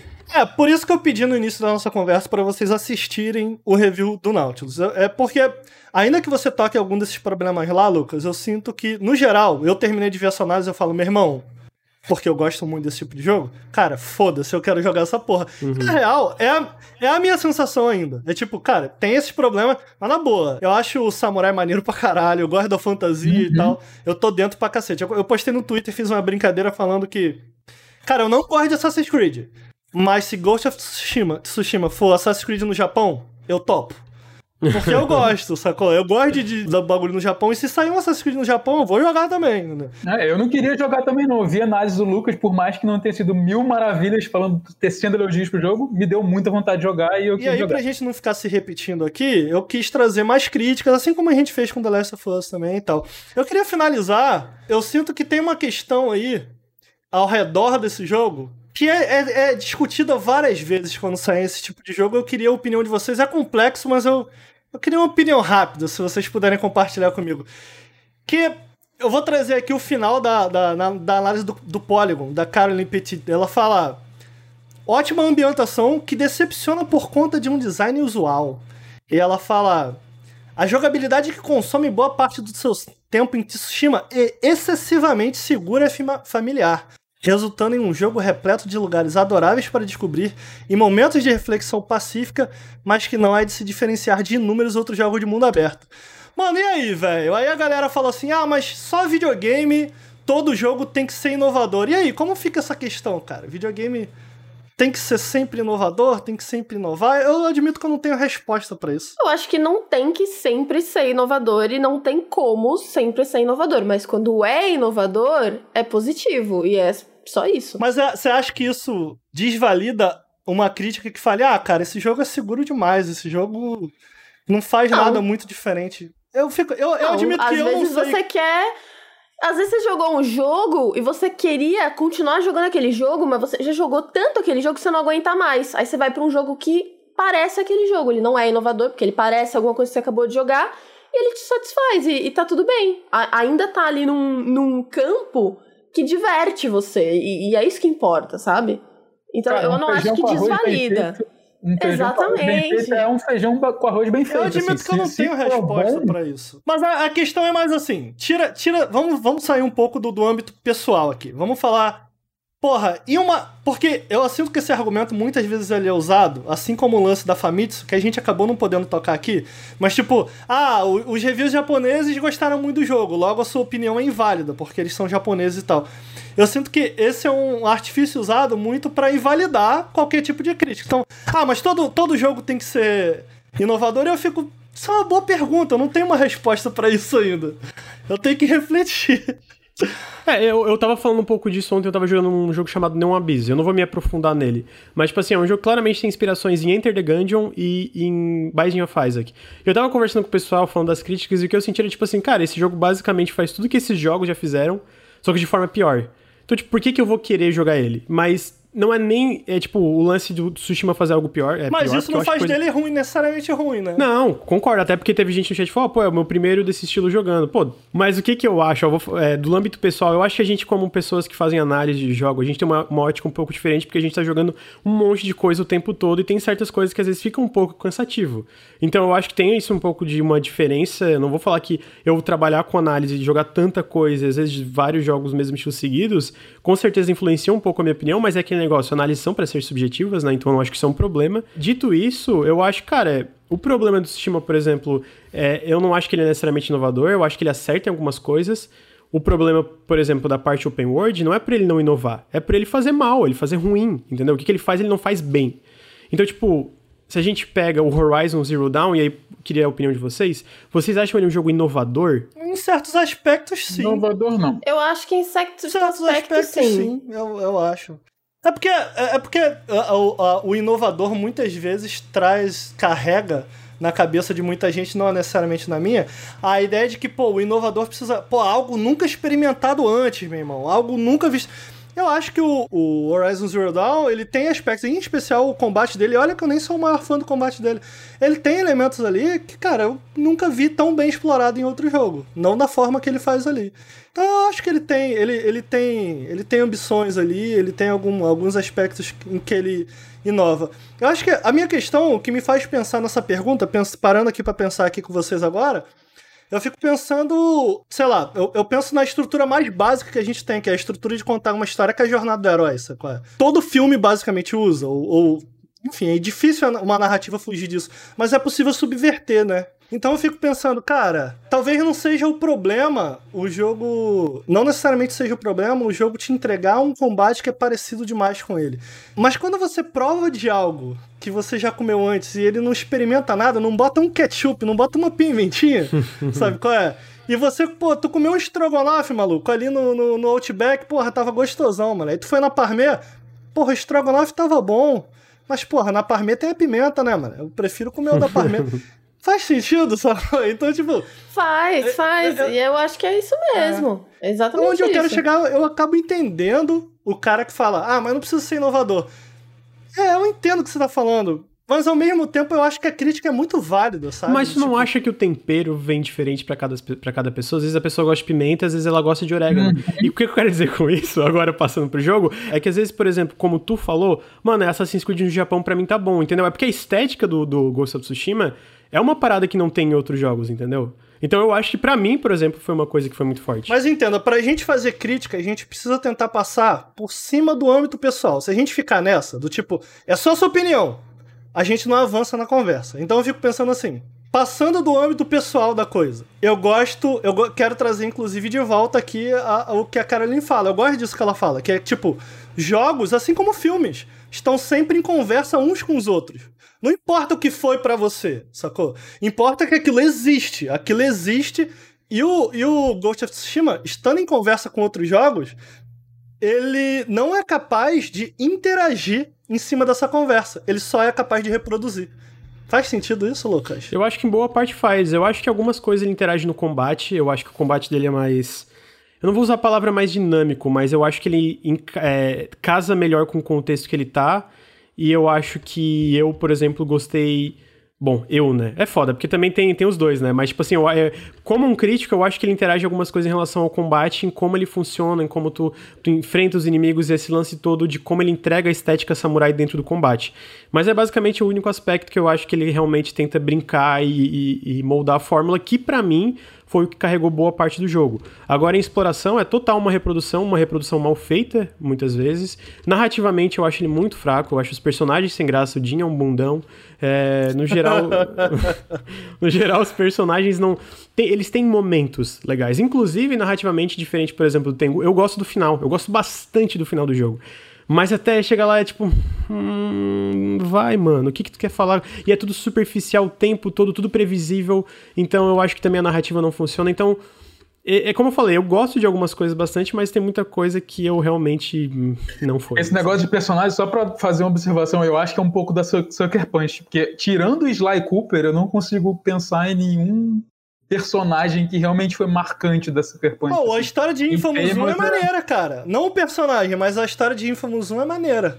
Eu gostava. É, a história é legal, mas o Cole, é, Não, tanto é que ele nem existia, é, né? O. Cole no 2 tentaram botar ali um- uma, uma coisinha porque Uncharted fez sucesso, né? Mas assim, não, não é. E realmente o que o Lucas falou é verdade, assim, zero carisma, assim, não tem, não tem nenhum tipo de conexão com aquele personagem, sabe? Tô jogando por causa da estética, porque é foda. É isso.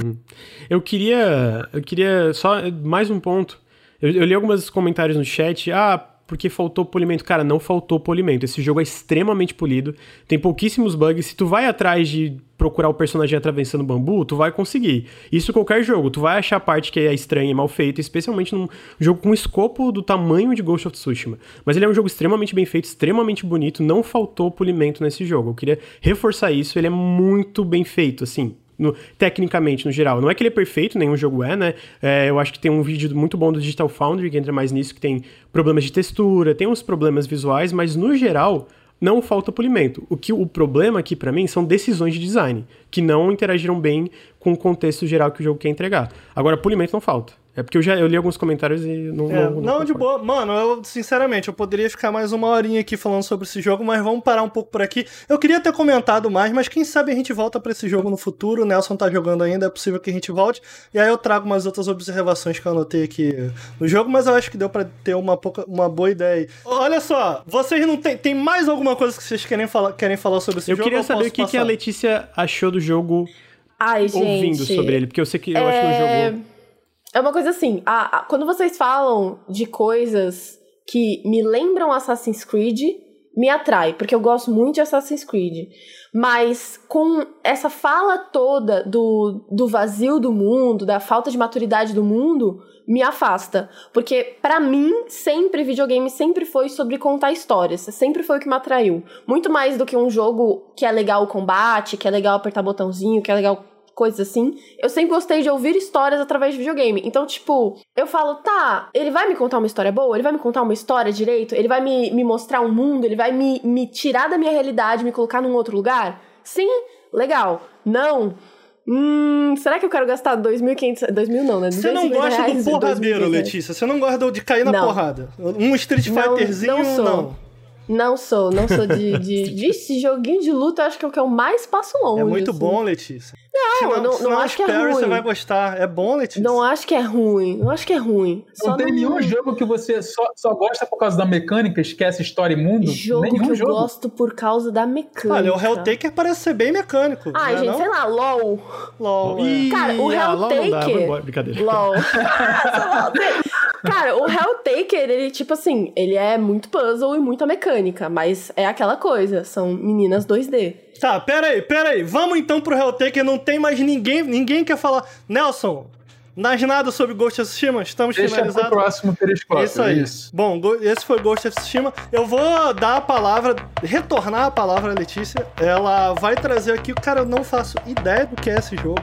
Eu não faço Você do não que ele se ideia. trata. Eu sei que ele é de graça e parece tá virando uma febre. Eu não sei. O que, que é Helltaker? Gente, Helltaker é um joguinho gratuito que saiu na Steam, feito por um cara, pelo que eu entendi. Eu não sei se é um estúdio muito pequeno ou se é por um cara. Tem, um, tem uma pessoa que faz as músicas, tem algumas pessoas ajudando, mas a princípio é um desenvolvedor. É, ele demorou mais ou menos um ano, um ano e meio, se eu não me engano, pra fazer o jogo. E ele é um joguinho de puzzles. Cara, tem um nome pra isso, eu esqueci. Mas assim, você empurra coisas pra passar da sala e tem um número de movimentos contado, sabe? Certo. Tipo Sa- celular? Tem jogos de celular que são bem parecidos, assim, com a ideia. E aí, você, por conta desses puzzles, você vai pro inferno e você pega meninas 2D que são demônios. E aí você fala, Pera aí, mas, nossa, mas pega, vamos fazer pega um como? harém. Tipo, Pega, persona? pega, você cata elas e leva pra casa e dá panqueca pra elas, elas vivem com você. Ah, é, é pega, você é, cata é elas. pega de levar pra casa, não é pega de fazer uma Isso. safadeza ou, ou é também? Também tem safadeza, tem tudo. Entendi, tá, aí já tô me É interessando meio um pouco mais. É o inferno, é Satanás, é o capeta, entendeu? Tá, mas aí você conversa com Entendeu? elas? Conversa, você conversa. Toda vez que você. to- to- em todas as fases você tem alguns diálogos com ela. É um jogo super pequeno, é um jogo que você zera, tipo assim, sei lá, uma hora e meia. Você termina de jogar ele. Ele é muito curtinho. Mas é, tipo, é muito gostoso tudo que se criou em volta da comunidade desse jogo e do fato de todas as personagens serem extremamente gatinhas e extremamente apaixonantes. Que é uma coisa que eu também acho que é mecânica de videogame. Gostar também é verbo, É, sabe? é. Então quando você vai lá e você se apaixona por um personagem, num date sim, uma coisa assim, também faz parte ali do- da, da, coisa toda, E sabe? é difícil, Então não foi é uma um tarefa jogo- fácil, né? Não, não é. E, e foi um jogo que me pegou muito, assim. Eu, eu catei pra jogar ele hoje. Eu joguei ele hoje uma vez. Aí eu joguei de novo. Aí eu assisti meu namorado jogar. E aí eu fui no armário e eu falei, nossa, eu tenho uma roupa igual a personagem.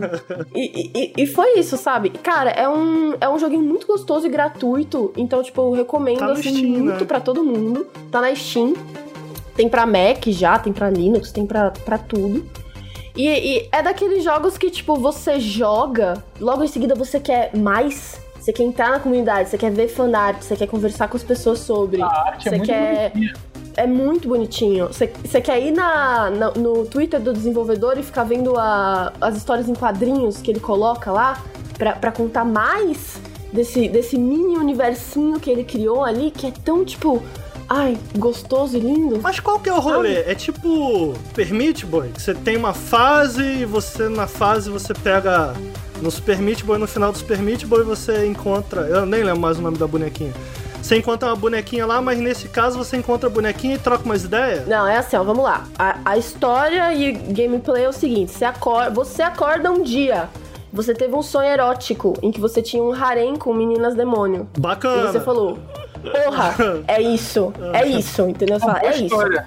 Você desce pro inferno, sei lá como, você desce pro inferno, você fala, vou catar as meninas demônio. Elas têm tudo a mesma E cara, você- ô Letícia. Eu tô vendo. Não tem não, elas são lindas, elas Mas são elas- cheias de personalidade. Mas elas têm todas de- cabelo branco? De efeito. Todas elas têm cabelo branco, porque você mora no Ah, inferno. eu achei que era a mesma. Você tem cabelo branco, entendeu? Você mora no inferno. Eu, por exemplo, tô no planeta Terra ainda, tô ruiva, mas enfim. Aí quando você pega, elas têm uma mecânica pra conquistar alguma Isso, coisa? como que é tem que- umas falas ali. Tem. É assim, é, é, é raso, podia ser melhor, mas assim, foi um jogo feito por um cara, é curtinho, a proposta dele é ser pequeno mesmo. Toda vez que você encontra com ela, você tem um diálogo ali que no máximo tem, tipo, duas escolhas, que ou você fala certa, escolhe a certa e beleza, continua a história, ou dá bad ending e acabou, e você não... Perdeu, começa tudo de novo, entendeu? Cara, é gostoso, e os puzzles são Sabe assim... que esse jogo são... parece? Ah, Caterine 2D. Caterine 2D. Eu nunca joguei Vocês jogaram Caterine? Você tem que empurrar as caixinhas. É, faz sentido. Pra mim aí, que não joguei. coisa, Você resolve, chega lá em cima, você conhece a menina e você fala. Pra, Esquisito. pra mim que não joguei, faz sentido a comparação. Pra Letícia, eu não sei. Cara, eu não, não, não joguei o Caterine da Atlus. Isso, isso. Não, não joguei, não joguei. Mas, cara, é date sim? Porque. Sim, É, né? eu não sei, eu, eu não joguei Catherine também. Eu só conheço, assim, da, da galera falar. Mas tem esse rolê que você tem que é, é, mexer nos bloquinhos e entre mexer um bloquinho e Isso. outro, tu, Você namora. tu tem mais namorada. Tu tem mais Tem, namorada. Pega tem. uma namoradinha. Tem uma vibe bem assim. Só que não é no inferno, apesar de ter algumas coisinhas meio esquisitas ali, mas não é no É, inferno. Sokoban, né? Tipo, estão falando no chat que é aquele joguinho de, de empurrar caixas com uma quantidade de movimento limitado. E aí tu pode se prender e não conseguir chegar. Sei lá, não sei se pode acontecer. Vezes. Cara, eu não conheço, mas é exatamente isso. Você meio que empurra caixas, empurra objetos pra completar o puzzle no número de movimentos que você tem.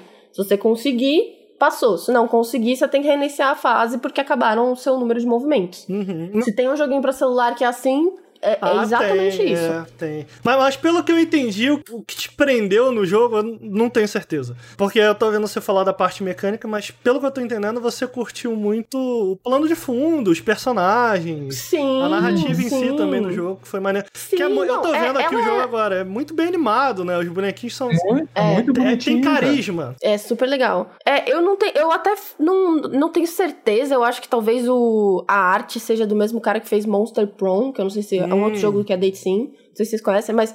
Parece muito, pelo menos. Cara, é, é isso. Tipo, a, a, o carisma colocado nessa história, eu acho que pegou não só eu muito, mas muita gente. Tipo, cara, tá com 17 mil reviews na Steam, entendeu? E é um joguinho, tipo, super pequeno que lançou há um tempinho atrás, desse cara que nunca tinha lançado jogo nenhum. Tá muito, assim, causando um, um abalo aí na, nas estruturas do, dos safados por 2D, que nem eu, entendeu? Tá maneiro, então, cara. tipo. Eu, eu gosto Fizer- disso. Fizeram Cara, é uma gostoso. comparação, eu, queria, eu achei um trocadilho muito bom no chat, que eles falaram que é um date sim, só que sim não um simulador é com um N no final de, de pecado, tipo, date sim. Ô, Perfeito, acabei de ver, acabei de ver. Caraca! Perfeito, perfeito. Ô, alguém tem que mandar, a- alguém tem que mandar isso pra, pra, pro dono do jogo, tá ligado? Ele tem que saber. Cara, com certeza já.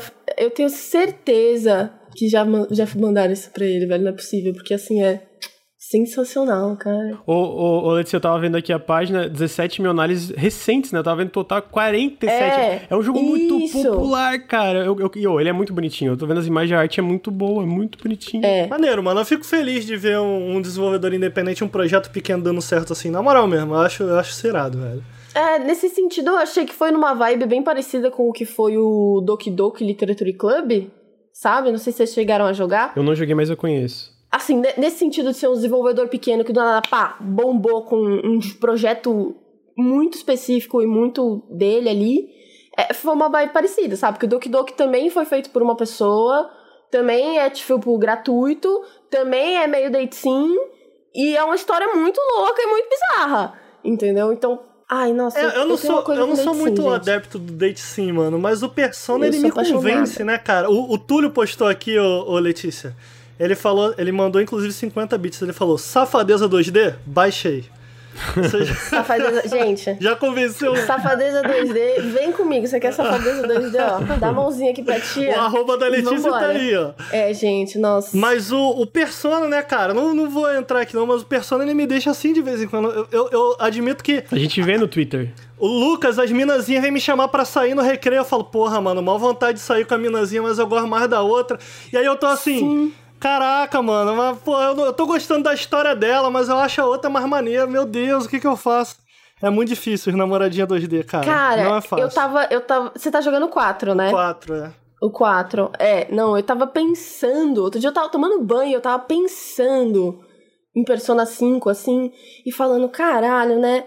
As meninas meio 2D, meio 3D de Persona, entendeu? É um negócio que. Não, É um negócio que 100%, mexe com a gente. É por, eu gosto muito de Jade Sim justamente por isso. Porque ele tem como principal mecânica no jogo fazer você gostar de um personagem e querer ir atrás e fazer escolhas e se preocupar com o que você tá falando, se preocupar com entender aquela história daquele personagem pra poder fazer que ele goste de você de volta. Entende? Então, tipo, pra mim é um negócio que. É bem legal, cara. Ai, é, é, é muito curioso. gostoso de sentir. Talvez por eu não ter tanta experiência no gênero, que eu fico assim, eu não sei identificar o que é, cara, que me faz gostar dos personagens. Mas os personagens de, de personagens são meio chiclete, cara. Tu quer. Chega uma hora que tu não quer mais ir pra dungeon. Tu quer, tu quer mais, tu quer mastigar mais do personagem, tu quer sair de novo com ele. Cara, eu quero desenvolver isso aqui, sabe? Eu fico, cara, por quê? Por quê? Eu não sei, mas é muito maneiro isso, cara. Eu, eu tenho que jogar mais Sim. dente sim, Ju. Joga um de VR, cara, que o Lucas gostou muito, que eu ia botar numa análise e ele não ah, deixou. palhaçada esse jogo aí, mano. Qual jogo? estranho, eu não sei. É um... É que tem um jogo de VR, um date sim de VR, que você vai além do encontro e além de conversar com a. Ih, com- Nelson, vem safadeza aí, né, Nelson? Qual? Então deixa pra lá. É vídeo o aí, 3D hein? canojo, é 3D canojo, eu já admito, sei. eu admito. Eu já sei. Eu admito, Letícia, eu admito. Vai. Quando o Nelson comprou um VR, a primeira coisa que a gente botou, eu falei, Nelson, pornô VR. É um, Eu é um também. negócio quando louco. eu tinha um VR. É louco. Quando eu tinha um VR foi. Lucas, você precisa Gente. experimentar o pornô VR. Agora imagina. Cara, eu tenho esse vídeo até hoje, Ricardo. Cara, eu vou, ah, me gravaram, é verdade, vídeo, me gravaram. Gente, vocês não têm noção, não. Vocês não têm noção. O primeiro eu pe- comprei, chegou o VR em casa também. Aí a gente foi, foi assistir. E aí a gente foi, a O gente Lucas entrou tá na vermelho, Pornhub, mano. foda-se. Pornhub, foda-se. Página principal. cara. O que que tinha? Pornô da Branca de Neve 360. Falei, é isso, foda-se. Entrei. Sentei e falei, Oh, mas não é louco, que Letícia? bagulho Porque tu pode estranho. dar um é, é zoom louco. assim, um bagulho meio doido, É louco, cara. é louco, é louco. Eu me arrependo de quando eu tinha o VR, eu não joguei nenhum jogo Date Sim com VR. Porque o VR que eu comprei, tipo, foi. Foi meio no início, assim, do rolê VR, sabe? E aí, tipo, não tinha tantos. Ainda. Mas tem uns jogos de VR que são date sim também em 2D, 3D, o rolê todo ali. Que eu é falo, engraçado cara, demais. ali tem um mundo. Fica- você vê que o Nelson, ele queria. Ele deixou nas entrelinhas, mas eu venho aqui e exponho. O que, que você anda jogando aí, hein, Nelson? Eu não tô jogando nada. Nesse Isso, o que, que VR aí, aconteceu? mano. Que que, que que- Eu não tô jogando nada. Inclusive, meu VR tá desligado tem um tempo. Mas Ah, na edição do entendi. vídeo do Henrique. Na edição do vídeo do Henrique, eu, eu peguei uma parte do, de, de um jogo Ah, de muito VR que cringe, mano. menciona, Muito cringe. que, que era um Lucas, jogo meio esquisito Lucas, é o ali, futuro, né? mano. O, fi- o Não, VR sabe aquele jogo. Sabe aquele jogo japonês? É o futuro, tipo, mano. mu- A- a- Muito, muito tipo de. Daquele estereótipo, estereótipo do, do otaku que não sai de casa e aí tem a menina. Com uns peitão assim, e aí o bonequinho pa- passando a mão. Aí eu, mano, tira isso aí desse vídeo, mano. Coisa zoada do caralho. Ai, foi isso. Mas tá aí, né, mano? É, é- Lucas, não adianta, entendeu? Você viu o controle do, do PlayStation lá, Lucas? Dá pra soprar? o DualSense. é isso, você vai ganhando essas inovações e, e a gente tem que experimentar, entendeu? Coisas diferentes. Mas, ô Nelson, então da próxima vez aí você traz pra gente esse jogo aí de VR aí. Namoradinho de VR, você, você mano, traz Cara, aí. eu não tenho esse jogo. Esse jogo nem é pra PlayStation VR. Se fosse, eu compraria pra testar, porque é interessante. Ah, é interessante. Interessante é um adjetivo muito bom, né, cara? Interessante, interessante. Ah, é curioso. É curioso. No mínimo Curioso, curioso. curioso. Mas é isso, é, Tem mas mais. é uma papo sério, é isso. Você, eu tô falando aqui, o pessoal tá falando, caralho, Ricardo mó safado e tal. Não é isso, mano. É a curiosidade do crítico de videogame. Ele tem que. Ah, Claro, ele tem que claro. ter. Tudo pelo É, jornalismo. exatamente, Tudo pelo Letícia. jornalismo. A Letícia me Com entende. certeza. Letícia, a É gente tá aqui, ó. Entendeu? A gente tá alinhado, entendeu? Então, porra, eu Nossa. fiz, não foi por mim, eu fiz por você. Caralho. Por você também, viu, Lucas? Eu só queria acrescentar uma coisa ainda sobre Helltaker, que ele tem. É, é muito estranho que assim, ele tem toda essa parte da sim. Aí ele tem essa parte puzzle. Aí depois da parte puzzle, que tem umas fases que são bem chatinhas de passar, ele tem uma fase bullet hell que é assim muito difícil, muito difícil. Mas eu assim, eu não sei se eu Bullet sou uma hell? pessoa meio idiota, bullet hell, do nada assim. Mas é, sei lá. Eu não sei se eu sou uma pessoa meio eh, ruim pra essas coisas, mas eu demorei muito pra passar. Muito pra passar. Só que é muito gostoso. Entendeu? Muito gostoso. Eu fui, pá, tá, não sei o que. E eu lá mó animada com, a- com as menininhas falando, é isso aí, aí vai rolar um harém, pá. quê. e aí as balinhas em mim, os negócios, piu, piu, piu, blá, blá, blá, blá. Helltaker, senhoras e senhores. Helltaker, gente, joguem. É muito bom. De graça, bastante, mano? sério. Inclusive. De graça, não, de graça. Uma horinha e meia, você senta ali, você joga, você fala, porra, adorei essa menininha 2D, vou botar ela no meu plano de fundo. Fazer um cosplayzinho, Acabou. de repente, pá. Fazer um cosplay aqui, ó, pá. Olha aí. hum, acabou. É isso. Tá tranquilo, É isso. entendeu? Isso são videogames, meus amigos.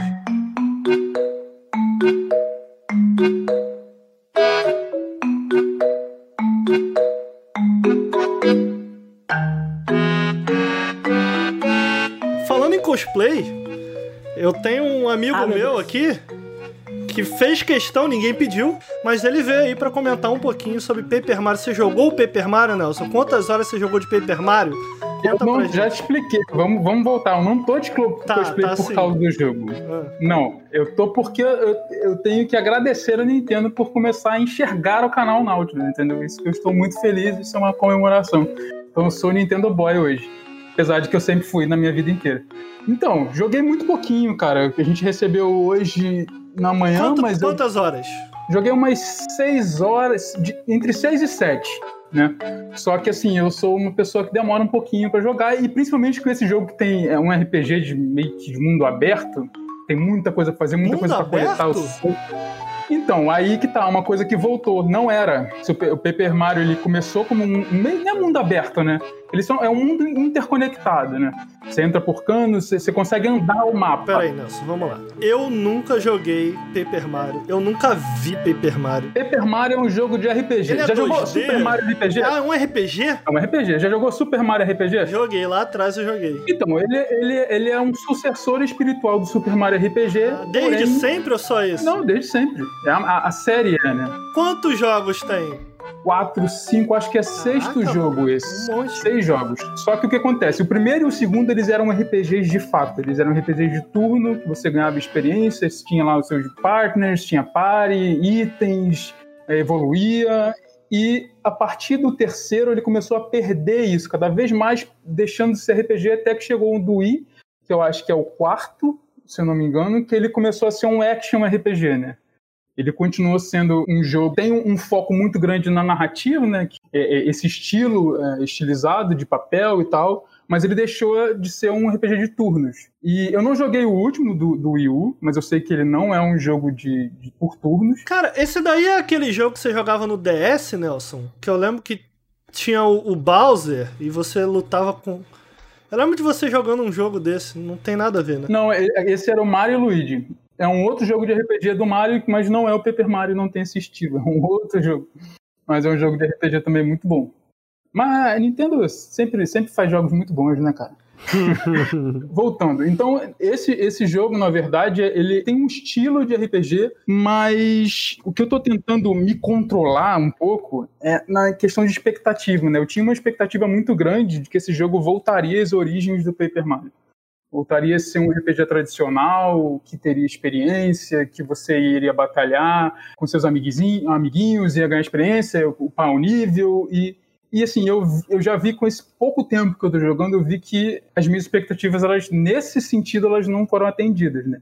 Ele é um jogo essencialmente puzzle, ele não é um jogo de. Ele não é um RPG tradicional. Então, todo o combate dele é em cima de puzzle. Se você alinhar certinho o cenário, né, fazendo com que os inimigos fiquem de uma forma que você consiga atingir eles de maneira mais eficiente, você praticamente não precisa de, de, mais esforço nenhum além disso. É só você alinhar e apertar o botão de pular, e aí automaticamente ele vai pular na cabeça dos inimigos, dos inimigos e vai matar. Então, assim, não tem, ali não tem uma dificuldade, não tem uma estratégia, é um puzzle, né? E no final você recebe moedas, você não, não tem como evoluir, você não aumenta força, não aumenta energia, nada disso. Então, uma das coisas. O combate é, é legal, é bom, eu estou gostando do, do, combate, mas acredito que ele vai se tornar cansativo, porque é um jogo. Parece que grande, deve ter umas 40, 30, 40 horas. Então, assim, acredito que no final eu vou querer fugir das batalhas. Mas por enquanto então, você assim, jogou quanto tempo? Quanto tempo você conseguiu jogar dele? Seis horas mais ou menos, mas. eu... É um bom tempo. É, e eu não, e eu não cheguei nem no primeiro chefe ainda. Você não enfrentou nenhum chefe. Caralho. Na verdade, eu tô no primeiro chefe agora, enquanto eu tava jogando no início da live, inclusive. Mas são, são cinco mundos, cinco ou seis mundos, pelo, pelo que parece. Por isso que eu acredito que fique em torno de 40 horas o jogo. Mas você falou que ele é um jogo de mundo aberto. Como que é esse rolê, cara? Não é que é mundo aberto, é um mundo interconectado, entendeu? É tipo, vamos, vamos botar. Eu, eu não sei. Tem tipo uma, assim, um hub, e do hub tu pode visitar outras áreas que são grandes. É tipo o Ocarina of Time, assim, sabe? Ele não, não chega a ser um mundo aberto, mas ele tem uns mapas grandes que você conecta inteiro. Se você quiser andar a pé, o mapa inteiro você anda. Isso acontecia no primeiro e no segundo jogo. Eu acredito que a partir do terceiro começou a ser por fases. Você passava um, um ato, como se fosse um jogo 2D tradicional do Mario. Você batia no finalzinho, no final tinha um, um bloco, você batia e terminava a fase, e aí era por fases. Isso deixou de acontecer no, no Paper Mario e agora voltou a ser assim. Ó, talvez no, no Color Splash do Wii U seja assim também, mas eu não, me, não sei porque eu não joguei. Só que eu acho que não, é o retorno do, desse mapa interconectado. Você acha que isso fez bem ao jogo? Isso é uma coisa que eu, que eu gostaria que tivesse retornado. É por isso que eu tô falando, eu tinha certas expectativas nele. Eu acho que eu e a fanbase do jogo que é muito, muito retorno das origens, muito retorno de um combate, um RPG tradicional, que você tem partners, que você tem é, um mundo diferenciado, um pouco que no, nos, nos, primeiros jogos você tinha muitos NPCs que eram únicos do universo Paper Mario, né? E hoje a franquia meio que está seguindo para o caminho de, de, usar sempre os mesmos NPCs que fazem parte do universo de Mario, entendeu? Todos os Toads são iguais, todos os Copa Troopas são iguais, todos os Goombas são iguais. E antes não, antes eles faziam uma questão de ter uma diferenciação, cada um tinha algumas características, tinham falas mais próprias. Então, assim, isso é, é algo que um pouco que eu joguei eu vi que não voltou também. É uma coisa um pouco decepcionante, mas, assim, para compensar isso, a escrita desse jogo é fantástica. Assim, o jogo é super carismático. O estilo dele. Visual, ele, muito ele maneiro. Continua visual, não só visualmente, cara. É, é, é, a música. Ele, ele, tem uma história muito boba, mas ele é muito, muito. Ele é carismático. tipo, qualquer frasezinha, qualquer. Você pega um Toad, ele, ele fala uma, dá umas, umas frasezinhas que tem umas sacadas, sabe? É um humor muito leve e assim, é muito, é muito bom, muito divertido jogar. Eu acho que o Lucas jogou um pouquinho, acho que ele senti, conseguiu sentir isso já no início, né? Eu joguei 3 horas é um- antes do periscópio, achei perfeito, 10 barra 10. Cara, é, é, é muito leve e, e- e essa mecânica central de jogar confete, eu, eu olhava nos trailers e falei, hum, isso aí, esse negócio aí não tá legal não, hein? Mas assim, não sei o que mágica que a Nintendo tem que faz que isso é uma mecânica divertida. Você tá gostando disso? Tô- é que assim, ó, o que que eu joguei, é, o chat tava falando sobre RPG, que não tem level, não tem equipamento, basicamente os equipamentos Sim, são... sim. Equipamento tem, cara. É, mas é meio que Desculpa, fixo, né? equipamento não, tem itens, né? É, itens. É que não é uma coisa que itens. tu, tipo, sei lá, o teu personagem anda com uma armadura, etc, né? Mas o que, que eu senti mais é como se ele fosse um jogo de aventura. Então tem colecionáveis e tem personagens que tu conversa, ele é mais aberto, então tu tem muita exploração. A- a- as batalhas são sempre nesse círculo que tu enfrenta e tu tem que alinhar, né? Os personagens têm é, quatro. Se eu não me engano, são quatro tiles, eu não sei a, a tradução agora. Eu tava achando, eu joguei só três horas, eu tô bem no começo, mas eu tava achando muito gostoso de jogar. Achando muito divertido, muito carismático. Porra, eu nunca joguei Paper Mario na vida, né? Foi meu primeiro Paper Mario, o, o Origami King. Foi uma impressão extremamente positiva inicial. O visual mesmo é, é espetacular. Mas vocês estão gostando, então, de uma mane- maneira geral? Eu, eu- eu sinto que eu joguei muito pouco ainda. Eu, eu acho que eh, foi justamente isso que Sim, eu falei. sim, mas Eu- nessas eu- horas iniciais, assim. Porra, tô gostando bastante. Eu ainda estou um pouco frustrado com a minha expectativa quanto ao jogo. Eu esperava algo diferente. Tanto é que assim, eu já tinha escrito a intro do, do, do meu vídeo, né? E a intro vai ter que mudar. Porque a minha expectativa era de que esse jogo voltasse às origens. Eu falava um pouco disso na intro. Então só isso já vai ter que mudar um pouco, entendeu? Então, assim, é, é- ele é um jogo ótimo, mas eu preciso, eu preciso digerir um pouco disso, de assim, o que eu espero. Eu tenho que jogar ele pelo que ele é e não pelo que eu esperava que ele fosse. Tem um rolê meio Resident Eu não jogo. Mano, eu não jogo jogo de Mario. Ó, os únicos Marios que eu zerei até hoje: Super Mario Galaxy 1, não zerei mais nenhum outro. Não que eu me orgulhe é disso. né? não que eu me... Não, é, é incrível, é fora de série. Não que eu me orgulhe disso, eu gostaria de ter zerado outros. Mas eu não sou o maior fã do Mario porque aqui é Team Sonic, irmão. Aqui é Team Sonic. Então, rola, tem um rolê meio Resident Evil aí, ô Nelson. Tipo, Resident Evil 7 é da hora, mas porra, eu quero o estilo 2 e o 3. E agora o 8 vai vir em primeira pessoa. Parece que vai ser um bom jogo, mas pô, não vai ser terceira pessoa. Cadê as origens da série? Tem um rolê assim? É, então, é, é- tem, tem uma escala menor, né? Porque Paper Mario não tem a dimensão de, de, de Resident Evil, nem todo mundo conhece e tal, mas, mas rola um pouquinho disso, assim. Eu, eu, eu já li bastante sobre, principalmente em comentários, né? Quando sai um, vídeo e eu olhava os comentários para ver o que as pessoas que, que gostam do jogo, o que estavam falando, o que estavam achando dos trailers e tal. E muita gente estava decepcionada com o que o rumo ainda é de, de fazer um jogo mais acessível, um pouco diferente, porque assim é, é mais fácil de ser jogado, entendeu? Mais simplificado. Essa é a verdade.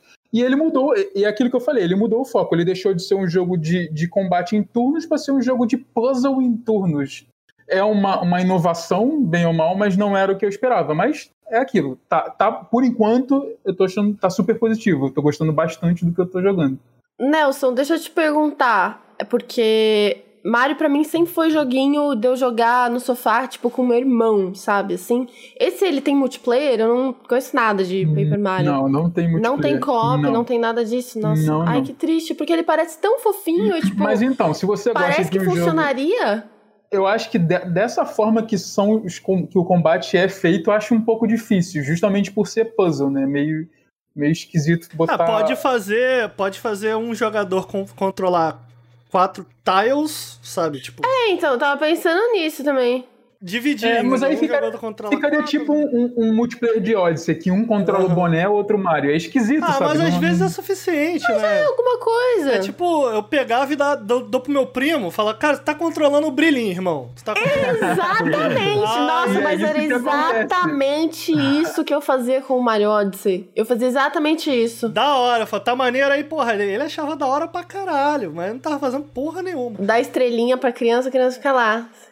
É porque o, o Nelson falou que o jogo vem meio que do Mario RPG, mas no Mario RPG, na minha lembrança, não era só o Mario, tinha o, tinha o Luigi também pra te ajudar na porrada. Não, não tinha Luigi, não, mas tinha outros. É, é o que eu falei, justamente, assim.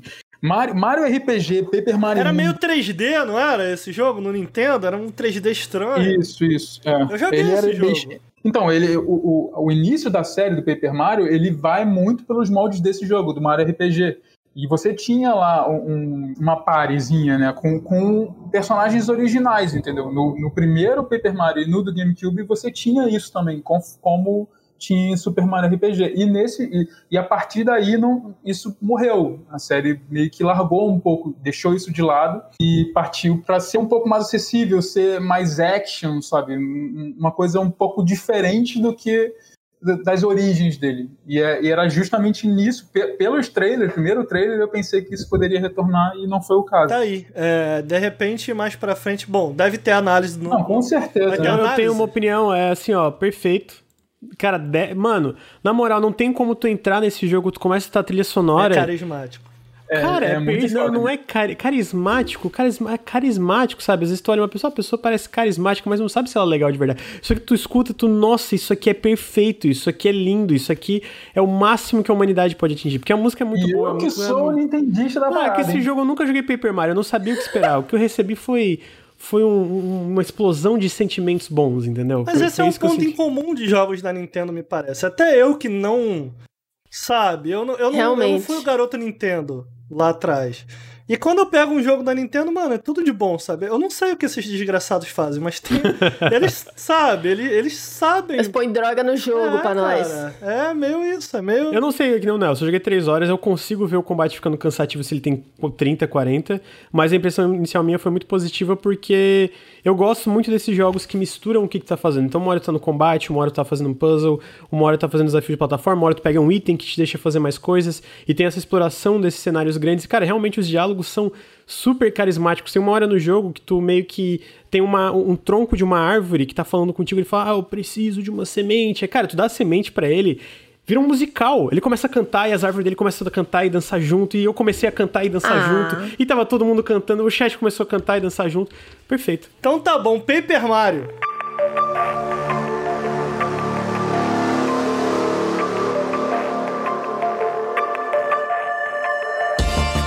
Agora, ô, ô, Lucas, antes de eu começar a falar do nosso próximo e último jogo, eu queria te fazer uma pergunta. Na verdade, para queria... mim você. Não, na verdade eu estendo a pergunta toda, mas eu queria saber a sua opinião, Lucas. Fala. Você acha, Lucas, que o gênero Metroidvania está saturado? eu não acho, não acho. Vou ser polêmico, não acho. Maria, essa pergunta de novo. O que, que você acha, Letícia? Você me parece interessado. Eu acho que todo mundo já fez essa pergunta. e aí as pessoas já saturaram o gênero e a pergunta e já deu a volta no, no coiso. E aí já tudo é Metroidvania, nada é Metroidvania, porque se tudo é Metroidvania, nada é Metroidvania. e aí a gente fica nesse ciclo infinito de o que é Metroidvania. Estaríamos nós dentro do Metroidvania? Não sei. Seria Doki Doki Literature Club, o Metroidvania dos Date Sims? Agora é não é tudo Souls-like, não tem mais Metroidvania. Né? Não, eu tô cansada de jogos de mundo é aberto. Gente, like. chega. Não precisa abrir o mundo ah, em todos tá. os jogos. O homem que tava falando aqui que tá amando Ghost of Tsushima é mole. Não, mas eu tô falando que nem todos os jogos precisam ser mundo aberto. Agora tudo é mundo aberto. Chega, gente, acabou. Odeio mundo aberto, mas os que tem são bons. essa, ah. essa, essa daí é a opinião do O Ghost of Tsushima, o que me atraiu foi a temática. Se ele ser mundo Entendi. aberto ou não é o de menos. E o Paper Mario, que é meio mundo aberto, também é muito bom também. É, mas ele então, mas ele é um mundo aberto diferente, entendeu? Porque ele o é... Zelda, ah, o Zelda show de bola. Zelda show de bola. O Zelda é, o Zelda é, é diferente. Horizon Zero Dawn top demais. Eu posso, eu posso, continuar aqui o dia inteiro. Pô, mas aí, pô, mas já tem um, eu posso colocar um monte ruim aqui também, né? Só parar pra pensar então, aí. Então, peraí. Então o seu problema não é com jogos de mundo aberto, é com jogos de mundo aberto ruins. Olha aí. É, tá vendo? Olha aí. Tan, tan, tan, tan. É que tá tudo virando mundo aberto, aí tem tan, muito tan, ruim. Tan, não, mas eu, eu concordo um pouco com o Nelson no sentido de que às vezes é, é, muito mundo aberto, muito aberto, muito aberto. E aí não importa muito se é bom ou ruim, porque às vezes você fica até com preguiça de é jogar. Verdade, Esse é um problema que eu tenho. Porque às vezes você só quer sentar e você quer ser levado no caminho de uma história. Você vai e você faz isso, aí você faz aquilo, aí você faz aquilo. Mundo aberto, você, às vezes você fica numa coisa que você fala, pra onde que eu vou agora? Vou para frente, vou para trás, eu volto, eu vejo. Será que eu tenho que explorar aquele lugar? Ai, mas às vezes eu não quero, mas vai que tem alguma coisa ali. Vai que não Sim, tem também. Tem esse rolê aí. Acho que essa é uma questão. Faz sentido, às vezes cansa mesmo alguém. É, você sabe que eu tava jogando o Celeste em live, eu, eu, eu devo zerar ele em breve, eu acho que eu tô bastante avançado Eu tô no.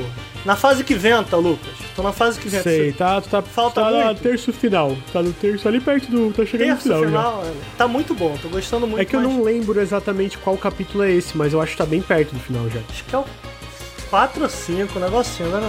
Não, não. É, eu eu, não eu vou que trazer é ele, mas eu tava jogando o, o Celeste ao vivo. Inclusive, fica aqui o nosso convite para quem tá vendo, assistindo a gente no YouTube ou ouvindo a gente através do podcast.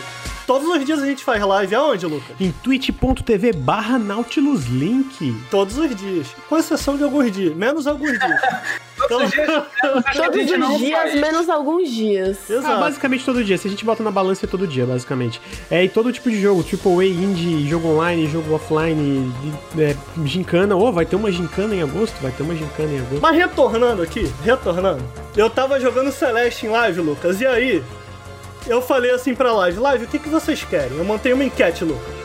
Mas aí, ô Lucas, eu como respeito muito o chat, eu tava jogando, a galera tava, cara, tá muito maneiro o Ricardo jogando Celeste. Eu falei, galera, já que vocês estão gostando, vamos botar aqui. Eu, eu tô com vontade de jogar outro jogo. Será que eu deveria jogar outro jogo? Vocês escolhem. Vocês querem que eu continue Celeste ou que eu jogue a Múmia? Aí a galera fez o quê? Em massa no Celeste. Eu falei, bora pra múmia. Aí eu comecei a jogar a múmia. Ô, ô, ô, Lucas, comecei a jogar a múmia, comecei a jogar em live. E aí a galera tava meio puta, entendeu? Mas aí eu fiquei zoando o jogo. Porque a galera tava meio puta. E eu ficava, nossa, olha que jogo perfeito e tal. Mas a verdade, cara, é que é um bom jogo. A múmia The Mastered. Zerei hoje, Lucas. Zerou Fui hoje? até o final. É, eu tinha. Eu joguei 60% dele em live. Aí, como a gente tinha aqui o programa hoje, eu falei, cara, quer saber? Eu vou seguir, vou zerar. Ricardo, tem gente traumatizada. eu entrava na live e era assim, ou era porque a múmia, e gente chorando, ou era outro trauma que era.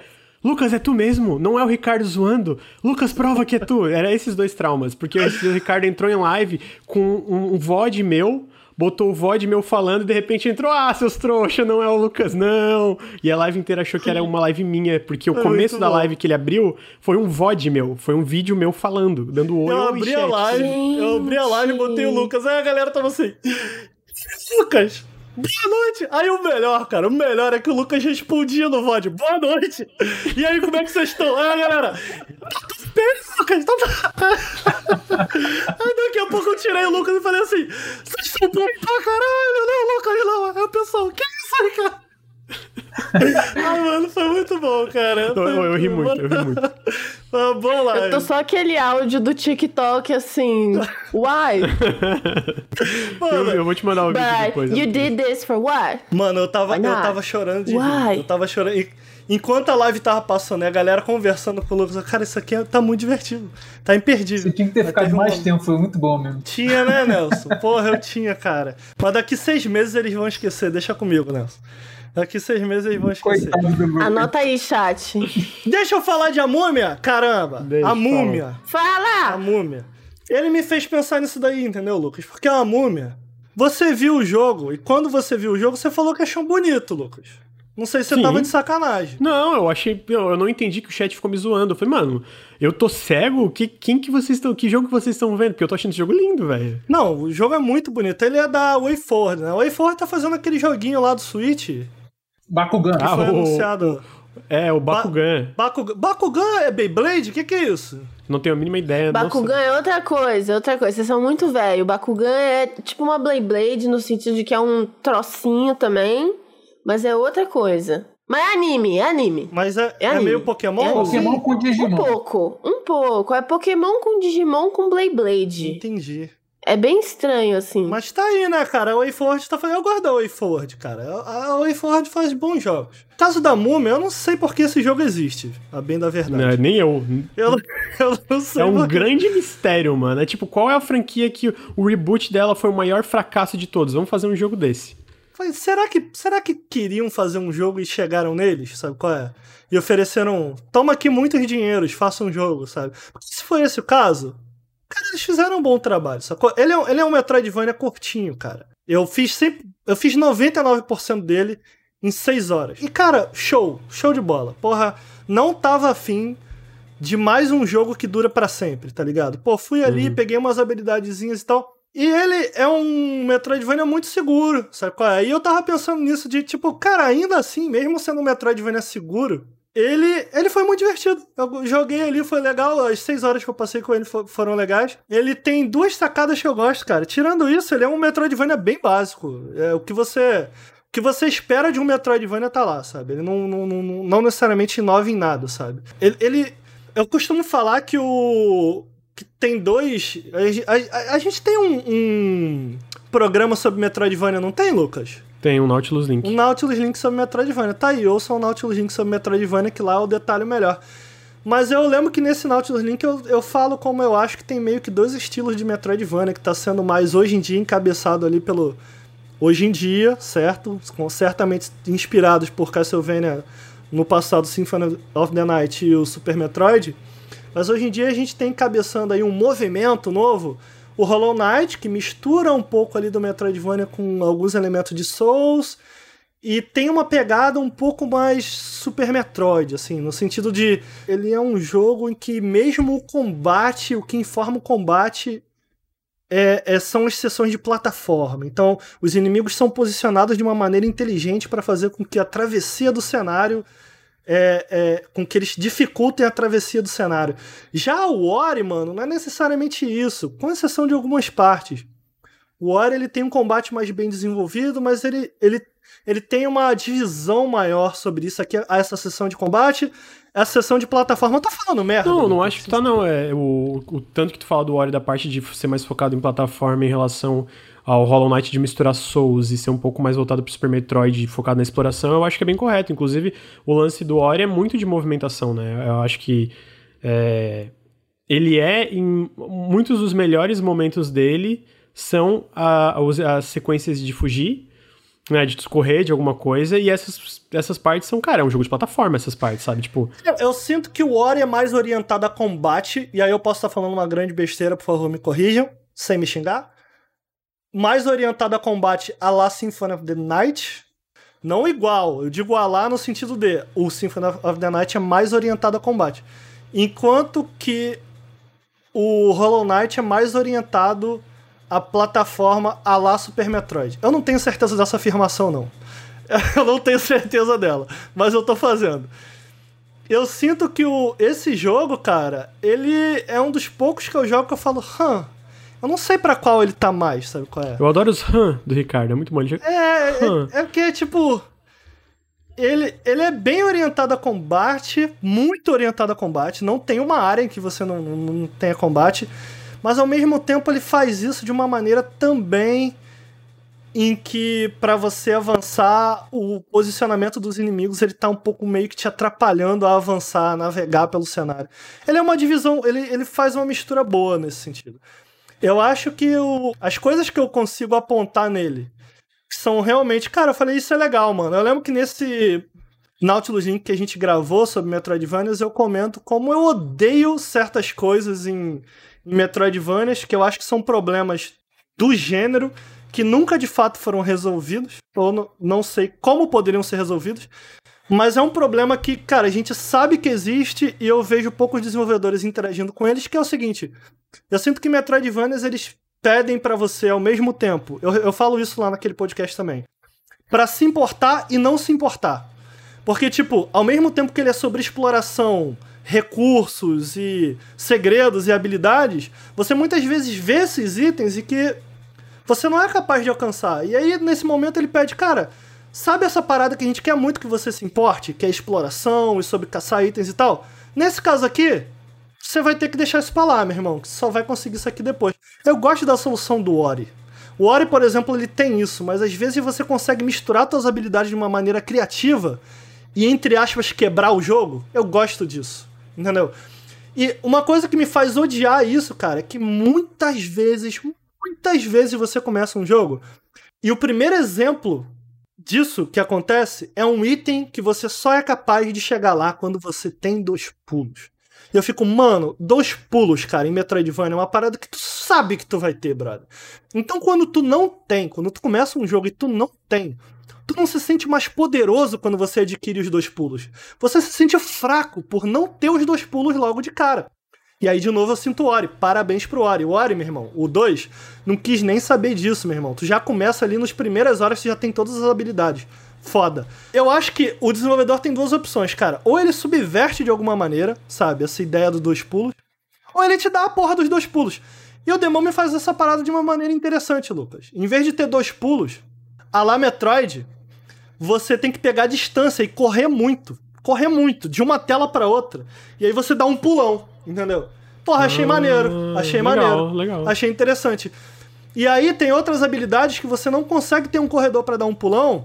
Em vez de dar dois pulos, você tem que, tem que ser capaz de é, usar tua garra no teto. E ele vai se agarrando pelo teto. Então você não tem dois pulos, você se agarra no teto. Achei inteligente. Falei, mano, parabéns, subverteram aí a parada.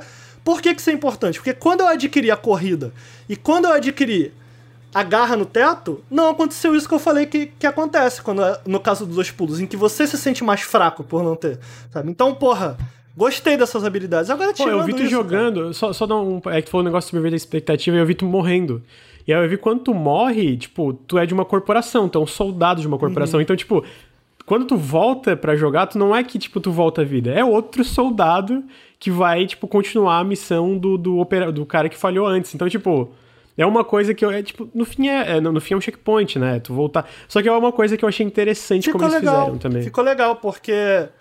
É, o que acontece é quando você morre, todos os equipamentos que aquele personagem tinha você deixa também, incluindo todos os packs de vida, armas novas e tal. Então você retornar para aquele personagem para conseguir readquirir é meio uma parada lá Dark Souls, né? Você tem que ir com cuidado, porque tu tá muito fraco, mas não tem, se você morrer de novo não dá nada só vai ficar só vai ficando cada vez mais difícil. Ficam dois inimigos para você matar em vez de um, sacou? Então ele tem esse twistzinho. Agora, é um Metroidvania, cara, na forma como. Só que é um Metroidvania bem competente. É um Metroidvania bem capaz, sacou? Na questão de como ele divide o mundo em, em camadas, em como é, ao longo da aventura você vai adquirindo atalhos para chegar em certos pontos, você vai conseguindo novas habilidades enquanto você explora. É, os chefes são legais. Achei o jogo um pouco fácil demais. Queria que ele fosse um pouquinho mais desafiador. Com exceção de algumas partes. No total, quando eu zerei, dá pra ver o número de mortes que você teve. Eu morri 10 vezes no total. Não acho muito. Então, no final das contas, cara, eu acho que eu recomendo um jogo. É um bom jogo para você pegar em promoção. Saca? Pô, cara, gosto de. É um feijão com arroz. Bem feitinho. Cara, mas é um feijão com arroz muito bem feito. O visual, uhum. para quem tá só ouvindo a gente, cara, ele tem um visual. Eu acho fantástico o visual, sinceramente. Pixel art muito bem Pixel feito. Pixel art excelente. Trilha sonora, ó. Trilha sonora muito boa, mano. Muito boa, saca? Então acaba sendo um jogo gostosinho de, de avançar, Lucas, sabe? Você vai avançando, você vai descobrindo novas coisas e tal. Não tem muita história, entendeu? Então tu só vai avançando, matando chefe, matando inimigo, descobrindo coisa nova. É legal de avançar. É um Metroidvania bem one-on-one, assim, básico. E aí volta pra pergunta que eu fiz do, porra, tá saturado? Eu fico. Mano, tá vendo? Eu acho que, eu acho que a gente não tem uma saturação de Metroidvania. Eu acho que a gente tem Metroidvania, a gente já tem jogos muito bons, sacou? E a gente fica meio, porra, cara, pra que, que eu vou pra um The Moment se eu tenho tantos outros jogos no gênero que já foram lançados que são tão bons? No meu caso, que eu gosto muito do gênero e joguei a maioria, foi legal. Jogar um, um Metroidvania mais curtinho, mais condensado, mas ainda assim bem feitinho, divertido, foi legal. É, eu ia falar que o lance de, é, de, de gênero saturado, os bem-sucedidos, vamos dizer, os mais populares, eu acho que se a gente for ver em questão de números, todos estão saturados, né? Tipo, tem muito jogo, né, hoje em dia, especialmente por causa de desenvolvedor independente, iniciativas de investimento, jogos, a gente vê que nessa pandemia horrível que tá rolando, os jogos estão aumentando os lucros, tá vendendo mais em vez de vender menos. Tudo bem que isso é temporário, né, no momento que a crise realmente atingir a maioria da população, né? não, já atingiu a maioria da população, mas conforme for atingindo mais gente, eu acredito que isso vai diminuir. Mas, tipo, a gente vê que com a quantidade de publishers, de desenvolvedoras, de um monte de gente, Pô, Metroidvania tem Metroidvania pra caralho. Roguelike tem roguelike pra caralho. É, jogo de mundo aberto tem muito jogo de mundo aberto das AAAs. É, Side-scroller tem muito side-scroller, jogo de plataforma. Agora, a questão é que, tipo assim, quando o jogo é bom, o jogo, pô, é legal pra caralho, mesmo às vezes ser um feijão, feijão com arroz muito bem feito, sabe, tu joga, tu gosta etc. É mais, eu acho que é com, quanto, sei lá, se eu jogo, tivesse jogado 10 Metro... os últimos 10 jogos que eu tivesse jogado foram 10 Metroidvanias, eu com certeza seria, pô, mano, não sei se eu quero outro Metroidvania, sabe? Mas eu acho que é isso da gente, dependendo do que a gente tá jogando, etc. Né? É isso, mano. Esse foi o The The Master e esse foi também o Periscópio, na verdade. É, esse foi o 13 terceiro episódio, certo? Queria, antes de mais nada, agradecer a todo mundo que ficou assistindo aí. Queria agradecer também a todos que participaram. Letícia, muito obrigado por ter participado. Muito obrigada a você por me chamar. Muito Coisa bom, linda. muito bom te ter aqui. Queria que. Quer relembrar para os meus amiguinhos aí do chat o que você faz na internet? Fazer um convite para que eles te sigam, conheçam o seu trabalho? Ai, gente, vocês podem me seguir no Twitter, Instagram, etc. Essas coisas todas. Tudo Leticínios, igual tá aparecendo aqui na tela da live, é, aqui embaixo agora. Pô, você é uma É, TikToker sobre- também. Eu sou a TikToker também, adoro Você tem 10 TikTok, mil, é não é isso? maravilhoso. 10 mil seguidores. Tô com 11 já no TikTok. Ricardo, a gente não tem ideia, idade pra entender TikTok. Não tem. Eu e você não. Vocês O têm, Lucas gente, e, vocês e a. Letícia tem. A gente não tem, não. Passou da idade. Gente, vou fazer, ó, vou mandar, vou, vou fazer depois um, um texto sobre como a comunidade de games está crescendo no TikTok e como isso é possível. Mano, eu não tenho nada É contra. A galera que é contra é meio boomer, na moral. Mas Porra, não é- não é caralho. contra, é- São uns é- é videozinhos é- lá divertido, é maneiro. Não consigo entender. não é contra. É muito, muito Tá jovem pra mim. Eu, eu consigo. A galera vai lá, faz uma piadota, uma paradinha e você, haha, é isso. É, é, é, incrível, é isso, Tem Letícia. muito vídeo bom. Tem muito eu- vídeo. Assim, Ah. tem um pouco de tudo. Tem isso, tem gente só sendo bonita, tem coisas Tem muito gente que ensina a bizarras, pegar tem, namorada que eu vi. Eu vi, tem um, tem um garoto que ensina tem muito gente bem. de tudo. Ah, o Mário. Inclusive, ele chama a Letícia. No, ele, Oi, a Leti... Letícia, Oi, né? é. Oi. Oitavo Mário período Júnior, de. Mário Júnior, grande Mário história. Mas é Leticínios também lá no TikTok. É leticínios, é tudo leticínios, é tudo, tudo leticínios. É, porque tem muito. Tem jovens seguindo a gente também, Letícia. A gente é velho, mas tem jovens seguindo a gente. Então o jovem pode seguir. A gente, a gente só eu e você, o Ricardo. O resto aqui tudo novinho. É, né? O Lucas é novinho, mano. O Lucas, O olha lá, Lucas tem cara. 22, cara. Gente, quantos anos vocês têm? Deixa pra lá. É, Continuando. vamos, é, vamos pular isso, né? Lucas, fala um Vamos pouco aí. Lucas, do teu trabalho na internet. Convida Meu a galera trabalho? pra te seguir no Twitter, pô. Por que não? O meu trabalho na internet é tudo no Nautilus, no twitch.tv barra nautiluslink, no youtube.com barra nautiluslink. Conteúdo, lives, vídeos. é, Eu não tenho 22 anos, eu tenho 26. Palhaçada, vocês ficam inventando uma idade pra mim todo dia. Queria dizer isso aqui, eu tenho 26 anos. É, não é porque. eu O Barba é bochechas- 26, 100 é 22. É, mas a idade é tudo igual, não é 26. Enfim. E eu queria dizer que no Twitter é twitter.com. Ah, Pô, opa, Twitter. ponto- Twitter.com. arroba, né, filho? Dá arroba. Arroba, arroba Lucas. Edward RZ, demudo. Queria dizer pra vocês apoiarem o Nautilus aí, se vocês quiserem ouvir mais podcast e, e ver mais conteúdo da gente, apoiem apoia.se barra Nautilus, picpay.me barra canal Nautilus ou manda um sub, que quando você assina, por exemplo, o Amazon Prime, você ganha um sub gratuito. Então você pode jogar o sub aqui pra gente se você gosta do nosso conteúdo, porque vai ajudar demais e o Twitch tá fazendo uma grande diferença no canal e no, no Nautilus como um todo. Nelson, convida aí a galera. Fala aí, sei lá, manda o teu recado final. Deixa eu só falar meu arroba lá no Twitter, é Nel Rocha F. Então é isso, eu agradeço todo mundo que ficou assistindo aí o Periscópio dessa semana. Espero que vocês tenham curtido. Quero lembrar novamente que a gente grava o podcast ao vivo no twitch.tv barra Nautilus Link toda sexta-feira, por volta de 20 horas. Geralmente a gente dá uma atrasada. Esse podcast, por exemplo, foi gravado às 9, então por volta daquilo ali, segue a gente no Twitter. Qual é a nossa arroba, é, Lucas? Nautilus Link. No Twitter, lá no arroba Nautilus Link, que lá a gente geralmente posta quando sai algum conteúdo novo, quando a gente vai entrar ao vivo e tal. Quero lembrar também que a gente tá fazendo aqui no Twitch é, conteúdos diários, então, por favor, venha conhecer o nosso trabalho aqui no Twitch, se você conhece o nosso podcast, se você tá assistindo a gente pelo YouTube, venha conhecer também nosso trabalho no Twitch, a gente tem organizado diversos quadros, o Henrique tem alguns quadros em que ele fala de jornalismo de games, a gente tem aqui o Periscópio, a gente tá organizando, enfim, novos quadros para trazer, então fica o convite aqui para vocês conhecerem. E por hoje é isso. Eu vou deixar meu agradecimento novamente à Letícia, ao Lucas e ao Nelson. E um grande beijo para todos os ouvintes e para todo mundo que assistiu a gente aqui ao vivo.